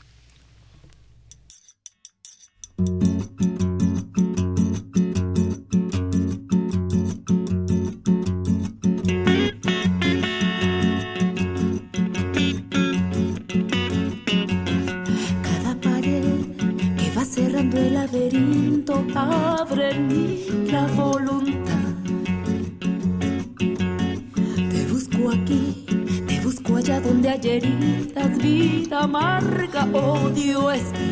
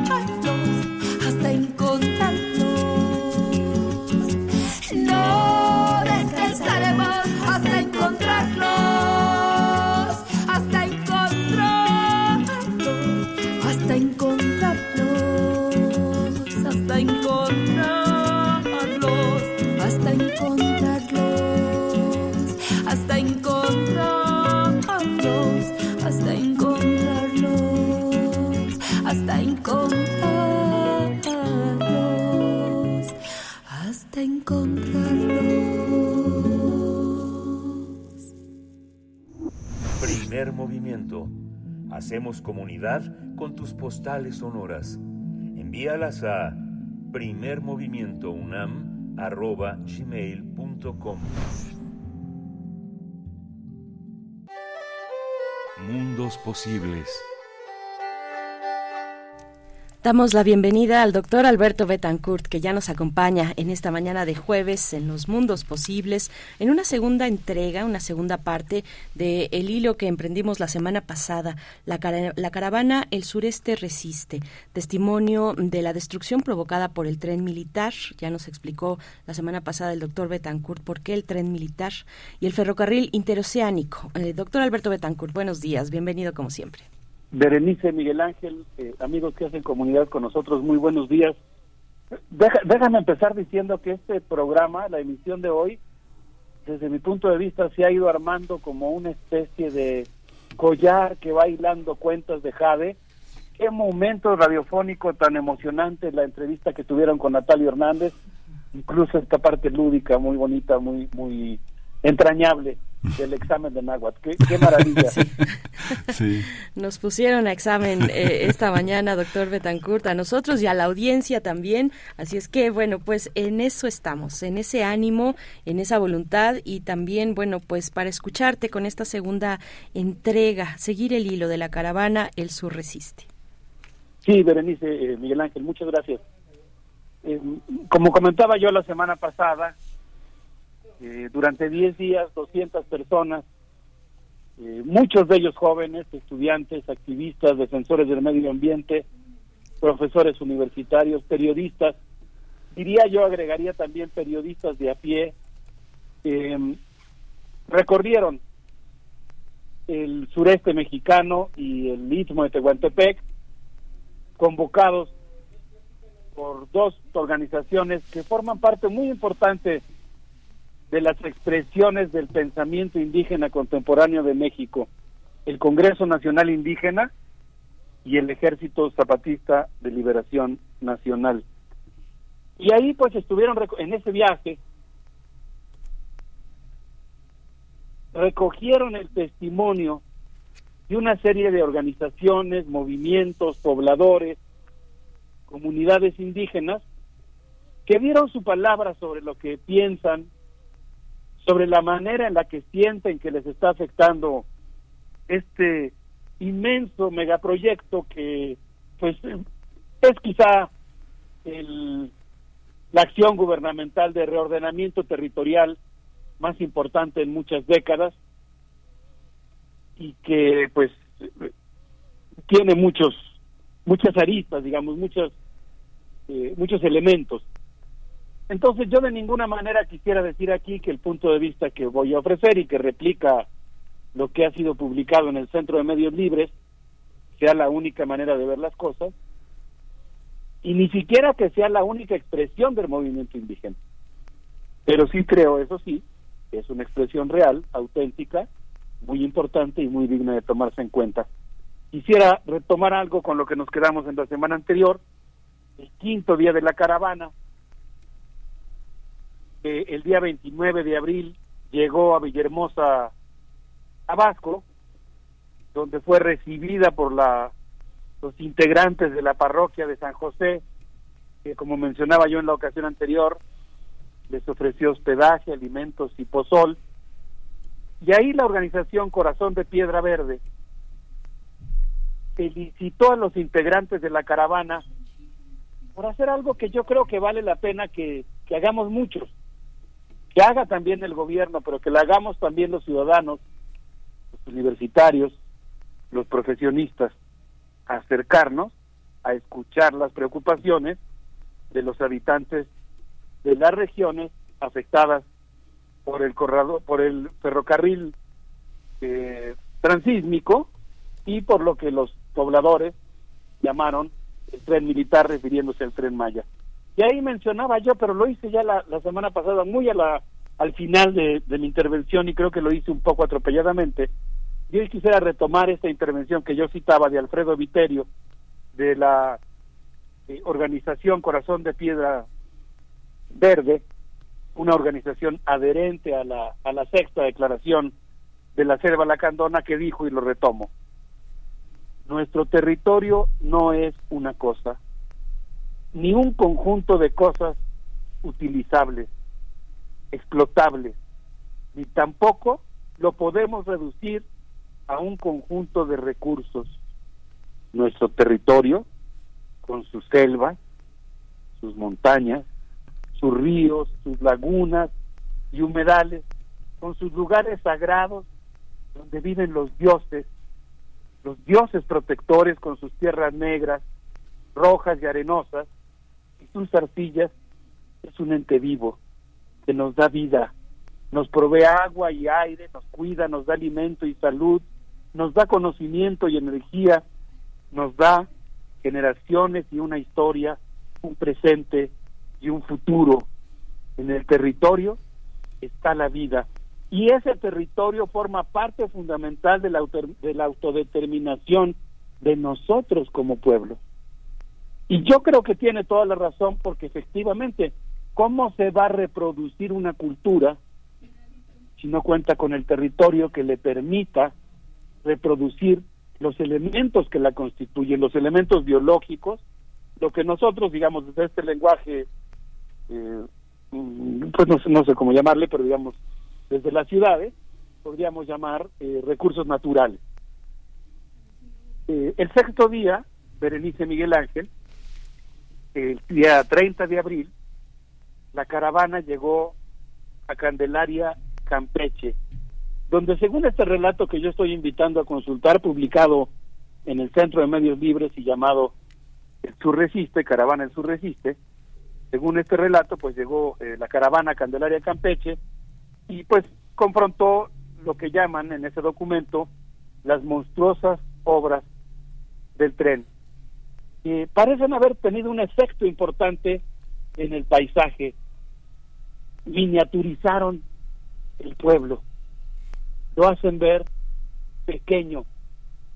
No sé, a mí me parece que son muy importantes las percepciones y las percepciones comunitarias sobre el paisaje y pues es una referencia fundamental de cómo los habitantes sienten que les afectó la construcción de la estación del tren. Debo decir que según el INEGI, en ese municipio la zona urbana tiende a extenderse sobre ecosistemas muy importantes, tulares, bosques, pastizales y selvas. Es un, es un lugar del país, eh, Candelaria Campeche, pluricultural, donde han ido llegando migrantes indígenas de diferentes culturas, de tal manera que ahí se puede escuchar hablar el chol, el celtal, el maya, el tzotzil, el totonaco. Pues en esa zona resplandece Itzamcanac, la zona arqueológica El Tigre, Itzamnac, asiento de, lagar, de lagarto serpiente, algo que fue un puerto fluvial entre Campeche y el Petén, fundado alrededor del año 600 antes de Cristo y descrito por Hernán Cortés durante su reseña del viaje a las Cibueras. Y aquí viene lo que lo que regreso esta fue digamos una especie de entrecruzamiento con algunos datos, pero regreso al documento que estoy citando, que señala que durante la estancia de la caravana, los pobladores de este lugar dijeron, dijeron que la comunidad se dividió entre quienes aceptan los beneficios económicos ligados al proyecto y quienes defienden las selvas y tulares. De ahí los habitantes denunciaron que los humedales han sido rellenados como parte de los eventos realizados por la caravana, los niños encendieron un fuego ritual para celebrar el resistir. Una marcha recorrió el pueblo gritando, el tren no es maya, el tren es militar. Los propios eh, caravaneros, un acto que a mí me parece de gran honestidad, eh, registraron que durante la marcha algunos beneficiados por Fonatur respondieron quejándose respecto a la marcha y gritando, queremos progreso, queremos progreso. Y esto pues da cuenta de esa división que, ha provocado el proyecto en la comunidad. El testimonio de los, yo, yo insisto, creo que el tamaño que tienen los caravaneros, el valor que tiene su testimonio es muy, muy grande. Eh, ayer tuve la oportunidad de conversar un ratito con, con un amigo ya conocido de ustedes, Berenice Miguel Ángel, Joaquín Salvador, quien nos hizo llegar estos maravillosos regalos relacionados con el maíz provenientes de Milpalta. Y ayer él me decía, pues bueno, es que el valor que tienen esos testimonios, espero no estar tergiversando lo que él me dijo, pues es enorme, a pesar de que el grupo aparentemente fue eh, relativamente pequeño, el valor que tiene el haber recogido ese testimonio, pues es realmente gigantesco. Y ahí los caravaneros registraron eh, diciendo que cuando terminó esta marcha en la que se confrontaron las consignas de no al tren militar y queremos progreso, al terminar el recorrido, los habitantes del lugar dijeron, al llegar a un claro en el bosque, a un lugar donde la selva ha sido talada, y dijeron, aquí había un bosque, ahora hay excavadoras. Y así, las obras relacionadas con el río nunca fueron eh, avisadas, digamos, nunca se informó sobre esas obras. Los bulldozers no han respetado los amparos. Y finalmente, como parte de este evento que estoy describiendo, pues un grupo, un grupo, uno de los contingentes, encapuchado con máscaras de jaguar, mostró un cartel que dice, yo prefiero la selva. Hashtag, yo prefiero la selva. Así las cosas, Berenice Miguel Ángel, en este día sexto del recorrido que hizo la caravana El Sur Resiste. Sí, la, la, eh, la idea que priva en un ámbito muy amplio es que pues es un proyecto neoliberal más, ¿no? Pues sí, creo que hay eh, una crítica muy fuerte por el papel que va a jugar en la refuncionalización del territorio mexicano y en su eh, subsunción, digamos, al, al beneficio del capital. Entiendo también que tiene, esa es la argumentación, pues el propósito de equilibrar el promedio de los productos internos brutos de los distintos estados de la República y en ese sentido, pues claro, va a meter una enorme cantidad de infraestructura para desarrollar económicamente al sureste, pero yo creo que es perfectamente atendible el hecho de que, pues, nosotros tenemos que movernos en, en la idea de que no hay ni personas, ni instituciones, ni acciones de gobierno que sean infalibles y que tienen que estar sujetas a la discusión pública. Y en ese sentido, pues yo pienso personalmente que es un proyecto que tiene una idea de progreso que desde mi punto de vista en muchos elementos se ha vuelto obsoleta y que tiene muchos componentes de progreso colonizador, podríamos decir, y además, eh, eh, pues eh, creo que tiene la obligación incluso en el momento de, la realización en el que se encuentra, de escuchar lo que dicen los habitantes. Aunque yo vuelvo a insistir en el enorme valor que yo le concedo, que yo le asigno a estos testimonios que han sido recogidos, pero que tampoco, porque hay que decirlo, el movimiento indígena está dividido, tampoco son la única expresión o la única opinión. Pero no sé, pensando en estas cosas, yo quisiera proponerte, Miguel Ángel, proponerle a Berenice también, si les pareciera bien que hiciéramos una pausa musical para escuchar a María Advertencia en esta sesión en vivo para Sony Peripópolo, que me parece que viene muy a cuento con lo que estamos platicando. Claro que sí, vamos con Mare Advertencia Lírica y volvemos contigo.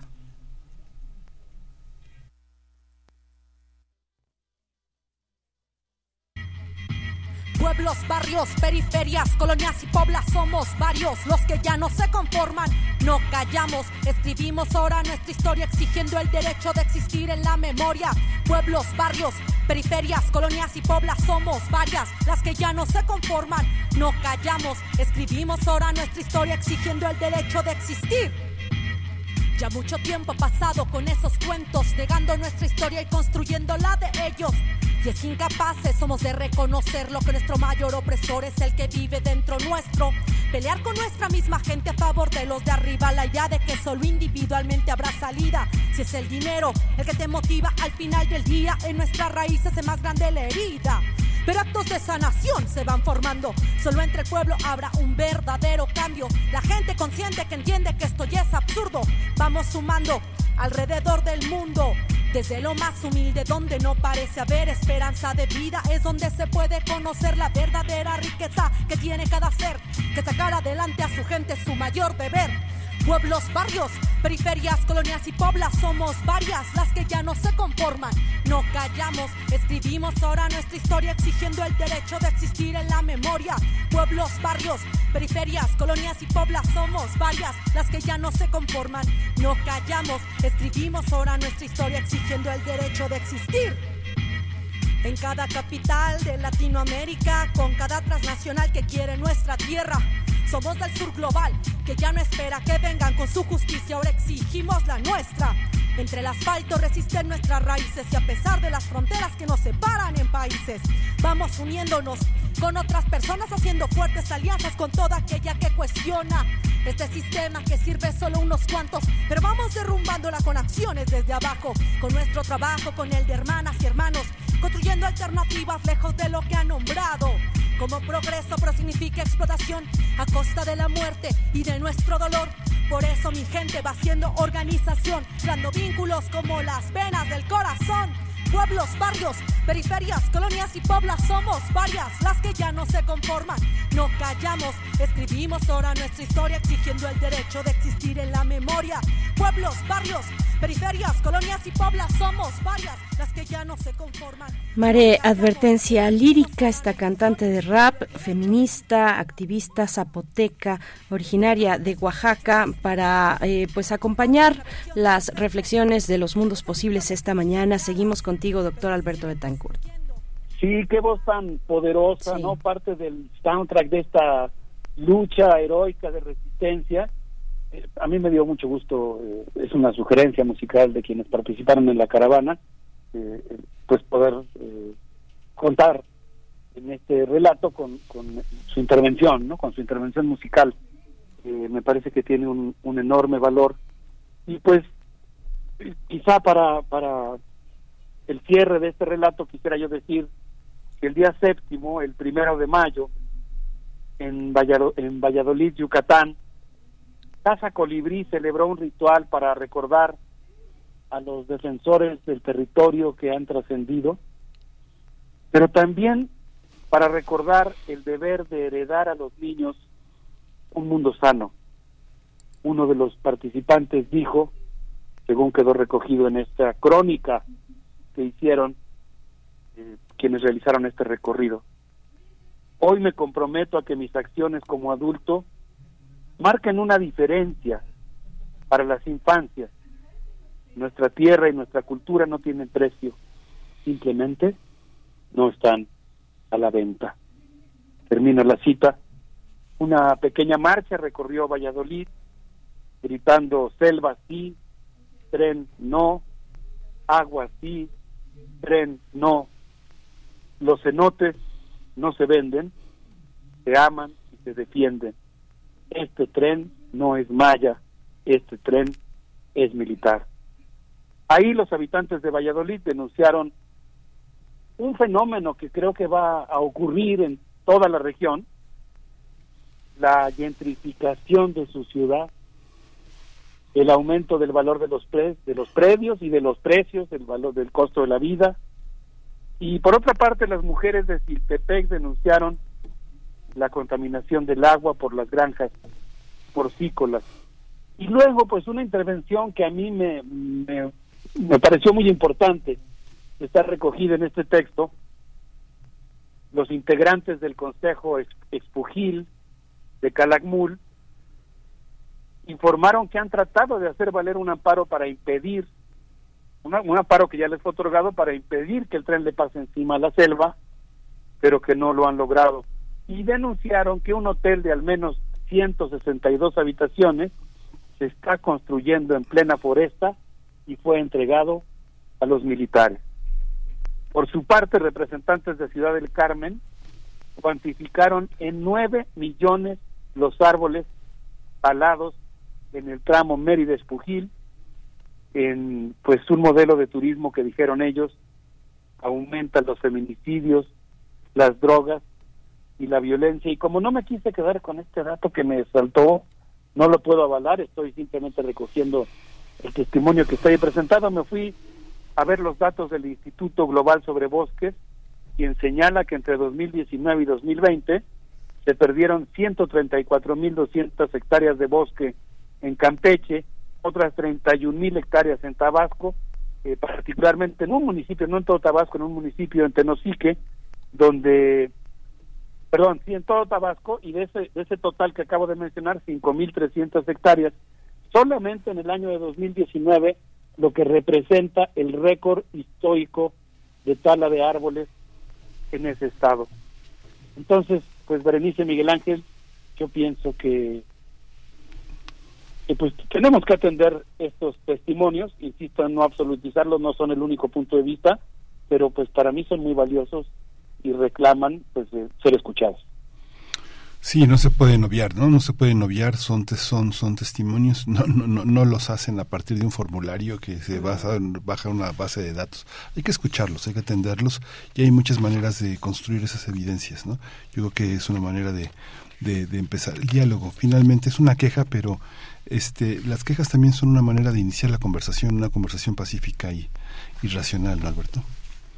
Exacto, yo exactamente así lo pienso, Miguel Ángel. Yo creo que digamos, pensando, ¿no? En, pues digamos, las, las obligaciones del gobierno, eh, las obligaciones de un movimiento, pensando ahora en el respaldo que recibió eh, el actual presidente de la República en la votación en 2018, digamos, pensando en, distintos agentes, ¿no? El gobierno, eh, los integrantes de Morena, el movimiento social que, que apoya ese proyecto que también existe como un agente, digamos, pues yo creo que hay que, digamos, que ese sector tendría, que está apoyando el proyecto, tendría la obligación de escuchar y de rectificar y de hacer correcciones y de atemperar los daños que está causando. Eso pensando en ese, en esa opinión, digamos. Desde mi punto de vista, desde el movimiento al que yo siento, al que yo pertenezco, con el que me identifico, eh, pues pues creo que la crítica también puede jugar un papel muy importante en el sentido de plantear no no una oposición al progreso, no una resistencia a la modernidad, sino la firme convicción de que existe una modernidad alternativa diferente que no tiene que ser la modernidad de la colonización y que puede ser perfectamente una modernidad compatible con la defensa de la pluriculturalidad, una una eh, modernidad o un progreso, eh, digamos, basado en un modelo de desarrollo endógeno, eh, surgido, terminado del desideratum de los propios pueblos indígenas, que sí existen otros modelos de desarrollo y que además pues también existe en el ser humano y en las distintas instituciones, insisto, en el gobierno, en, los, en las diferentes instancias de la sociedad mexicana, pues algo que se llama reflexividad, ¿no? La capacidad de advertir cuando algo eh, ha salido ha salido mal o se puede corregir y esa reflexividad pues tiene que servir para no repetir errores y para no adoptar una actitud de por así que de echar encima el tren eh, me parece que en ese sentido pues es muy importante eh, y muy valioso el testimonio que fue recogido por quienes hicieron este recorrido que fue convocado por el Congreso Nacional Indígena y el Ejército Zapatista de Liberación Nacional. Pues sí, valioso y, legítimo además. Eh, doctor Betancourt, nos despedimos ya con una propuesta final, una propuesta musical. ¿Qué es lo que vamos a escuchar? Sí, mira, para, para digamos, encuadrar esa propuesta musical, yo quisiera citar la intervención de Chirra, un joven indígena de Oteapa, en Veracruz, quien dijo, tenemos que resistir, la selva siempre retoña, y nosotros somos la montaña, nosotros somos el agua, nosotros podemos ser la voz de las abejas. Y con esas palabras yo les propongo que escuchemos al Pepe Son y Sector 145 con un precioso rap en Mije Popoluca que se llama Marap. Un abrazo con mucho cariño, Berenice, para ti, para Miguel Ángel y para todos nuestros amigos que hacen comunidad con nosotros. Gracias, Alberto. Hasta pronto, Alberto Betancourt. Nos quedamos con Altepezón y Sector 145. Hambano mikina ti iwat paye, inet pishin, incumpal naye, mango guayas, café, nuestra tierra, titujukpa el olor de esa hierba. Hambano mijina ti iwat paye, inet pishin, incumpal naye, mango guayas, café, nuestra tierra, titujukpa el olor de esa hierba.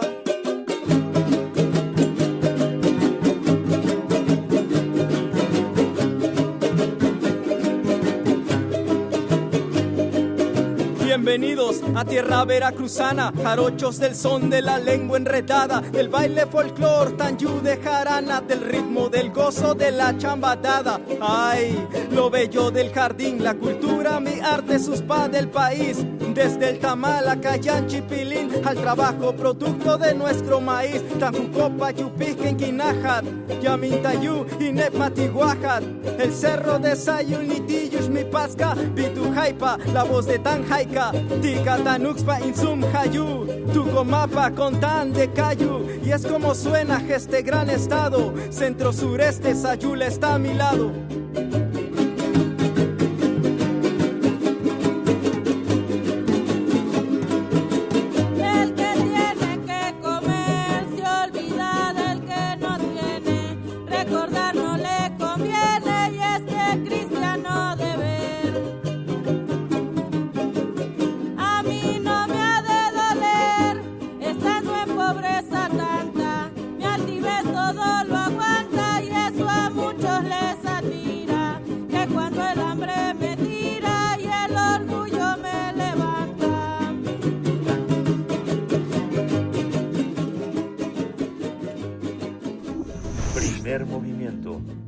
Hacemos comunidad con tus postales sonoras. Envíalas a primermovimientounam.gmail.com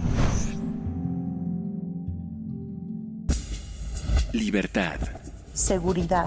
Salud. Identidad. Alimentación. Libre desarrollo de la personalidad. Educación.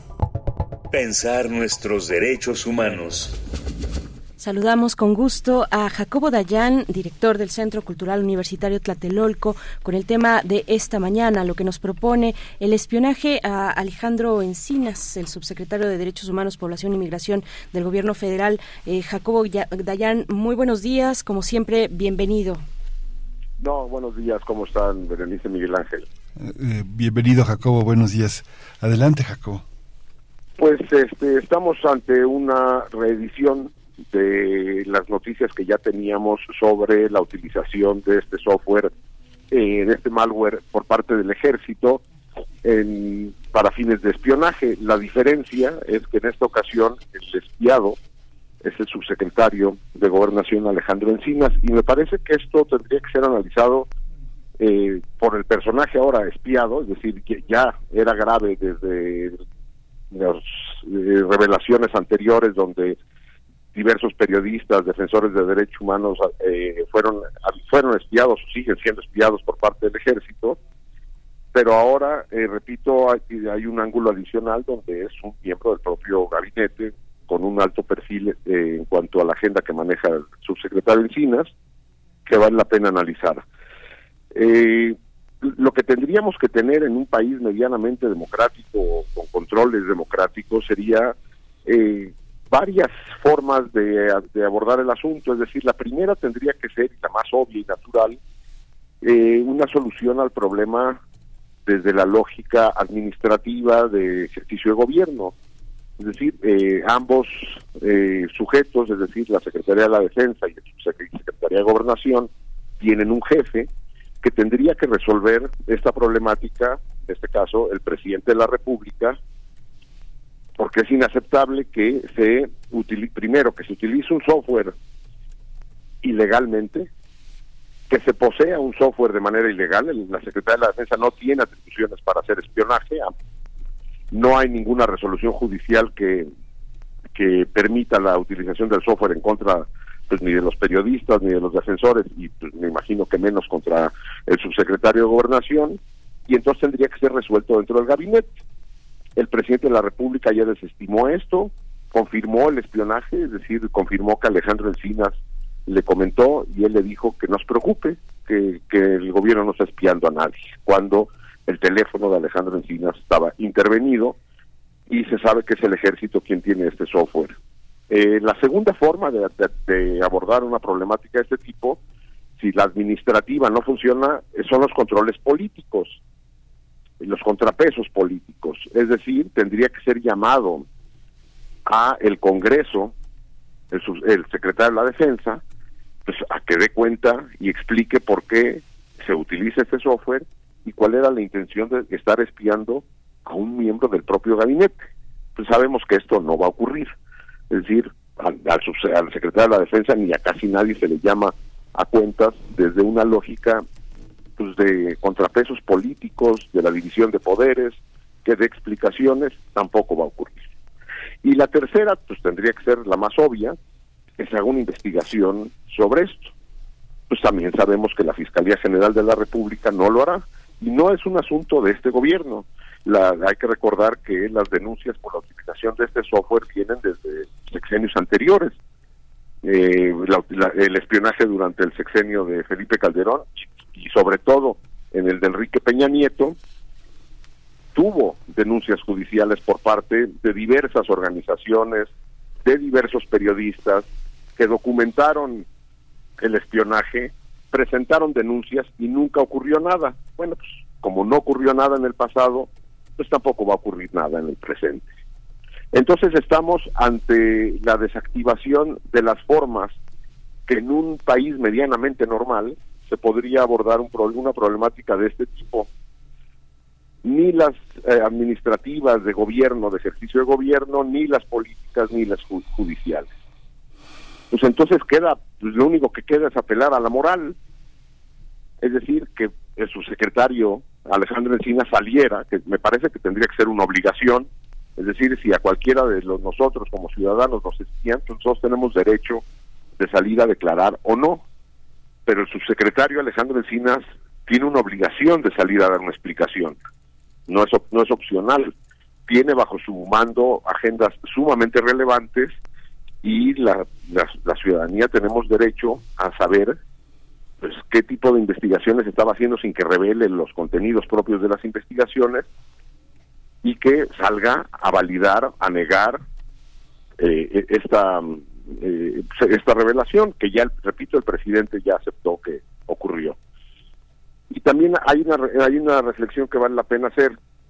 El subsecretario Alejandro Encinas tiene bajo su control, además de la agenda propia de derechos humanos, dos mecanismos extraordinarios creados en este gobierno. El mecanismo para resolver el caso Ayotzinapa y el caso de la guerra sucia. Ambos mecanismos extraordinarios fueron creados eh, fuera de todo estándar internacional que recomienda, sugiere por la experiencia internacional que estos mecanismos extraordinarios tienen que tener una independencia absoluta del gobierno de la, y, y, desatados de la lógica política porque si no se prestan a este tipo de cosas. Es decir, el subsecretario Encinas tiene que hacer un montón de cálculos para poder revelar o no esto, porque tiene muchas cachuchas. Es repito, eh, está al frente de dos mecanismos extraordinarios, pero aparte es miembro de un gabinete de gobierno, miembro de un partido político y tiene que hacer cálculos políticos por lógica. Es por ello, y repito, no es un capricho técnico, que estas comisiones especiales, comisiones de la verdad, mecanismos de justicia extraordinaria, tienen que ser encabezados por gente independiente y no estar sujetos a la agenda propia del ejercicio de gobierno. Pues eh, fuera de todo estándar se decidieron crear estas comisiones atadas al gabinete presidencial y bueno, estas son las consecuencias. Me parece sumamente grave que el presidente haya desestimado el espionaje y pues lo que tenemos es un ejército con carta blanca para hacer prácticamente lo que quiera sin ningún tipo de controles administrativos, políticos ni jurídicos. Sí, Jacobo Dayan, yo coincido en que eh, pues es necesario que, eh, que Alejandro Encinas eh, pues se pronuncie de alguna manera. Lo que sabemos de, de, este cuestionamiento que le hizo al presidente, le preguntó, me están investigando, me están espiando, pues lo sabemos por palabras del presidente en la conferencia matutina, no, no sabemos hasta el momento más. Te pregunto, ¿por qué? ¿Por qué Encinas, por qué Encinas es o sería sujeto de una vigilancia de este tipo? ¿Por qué, qué, qué representa en tu consideración un personaje como el de como el de Encinas y el trabajo que desarrolla?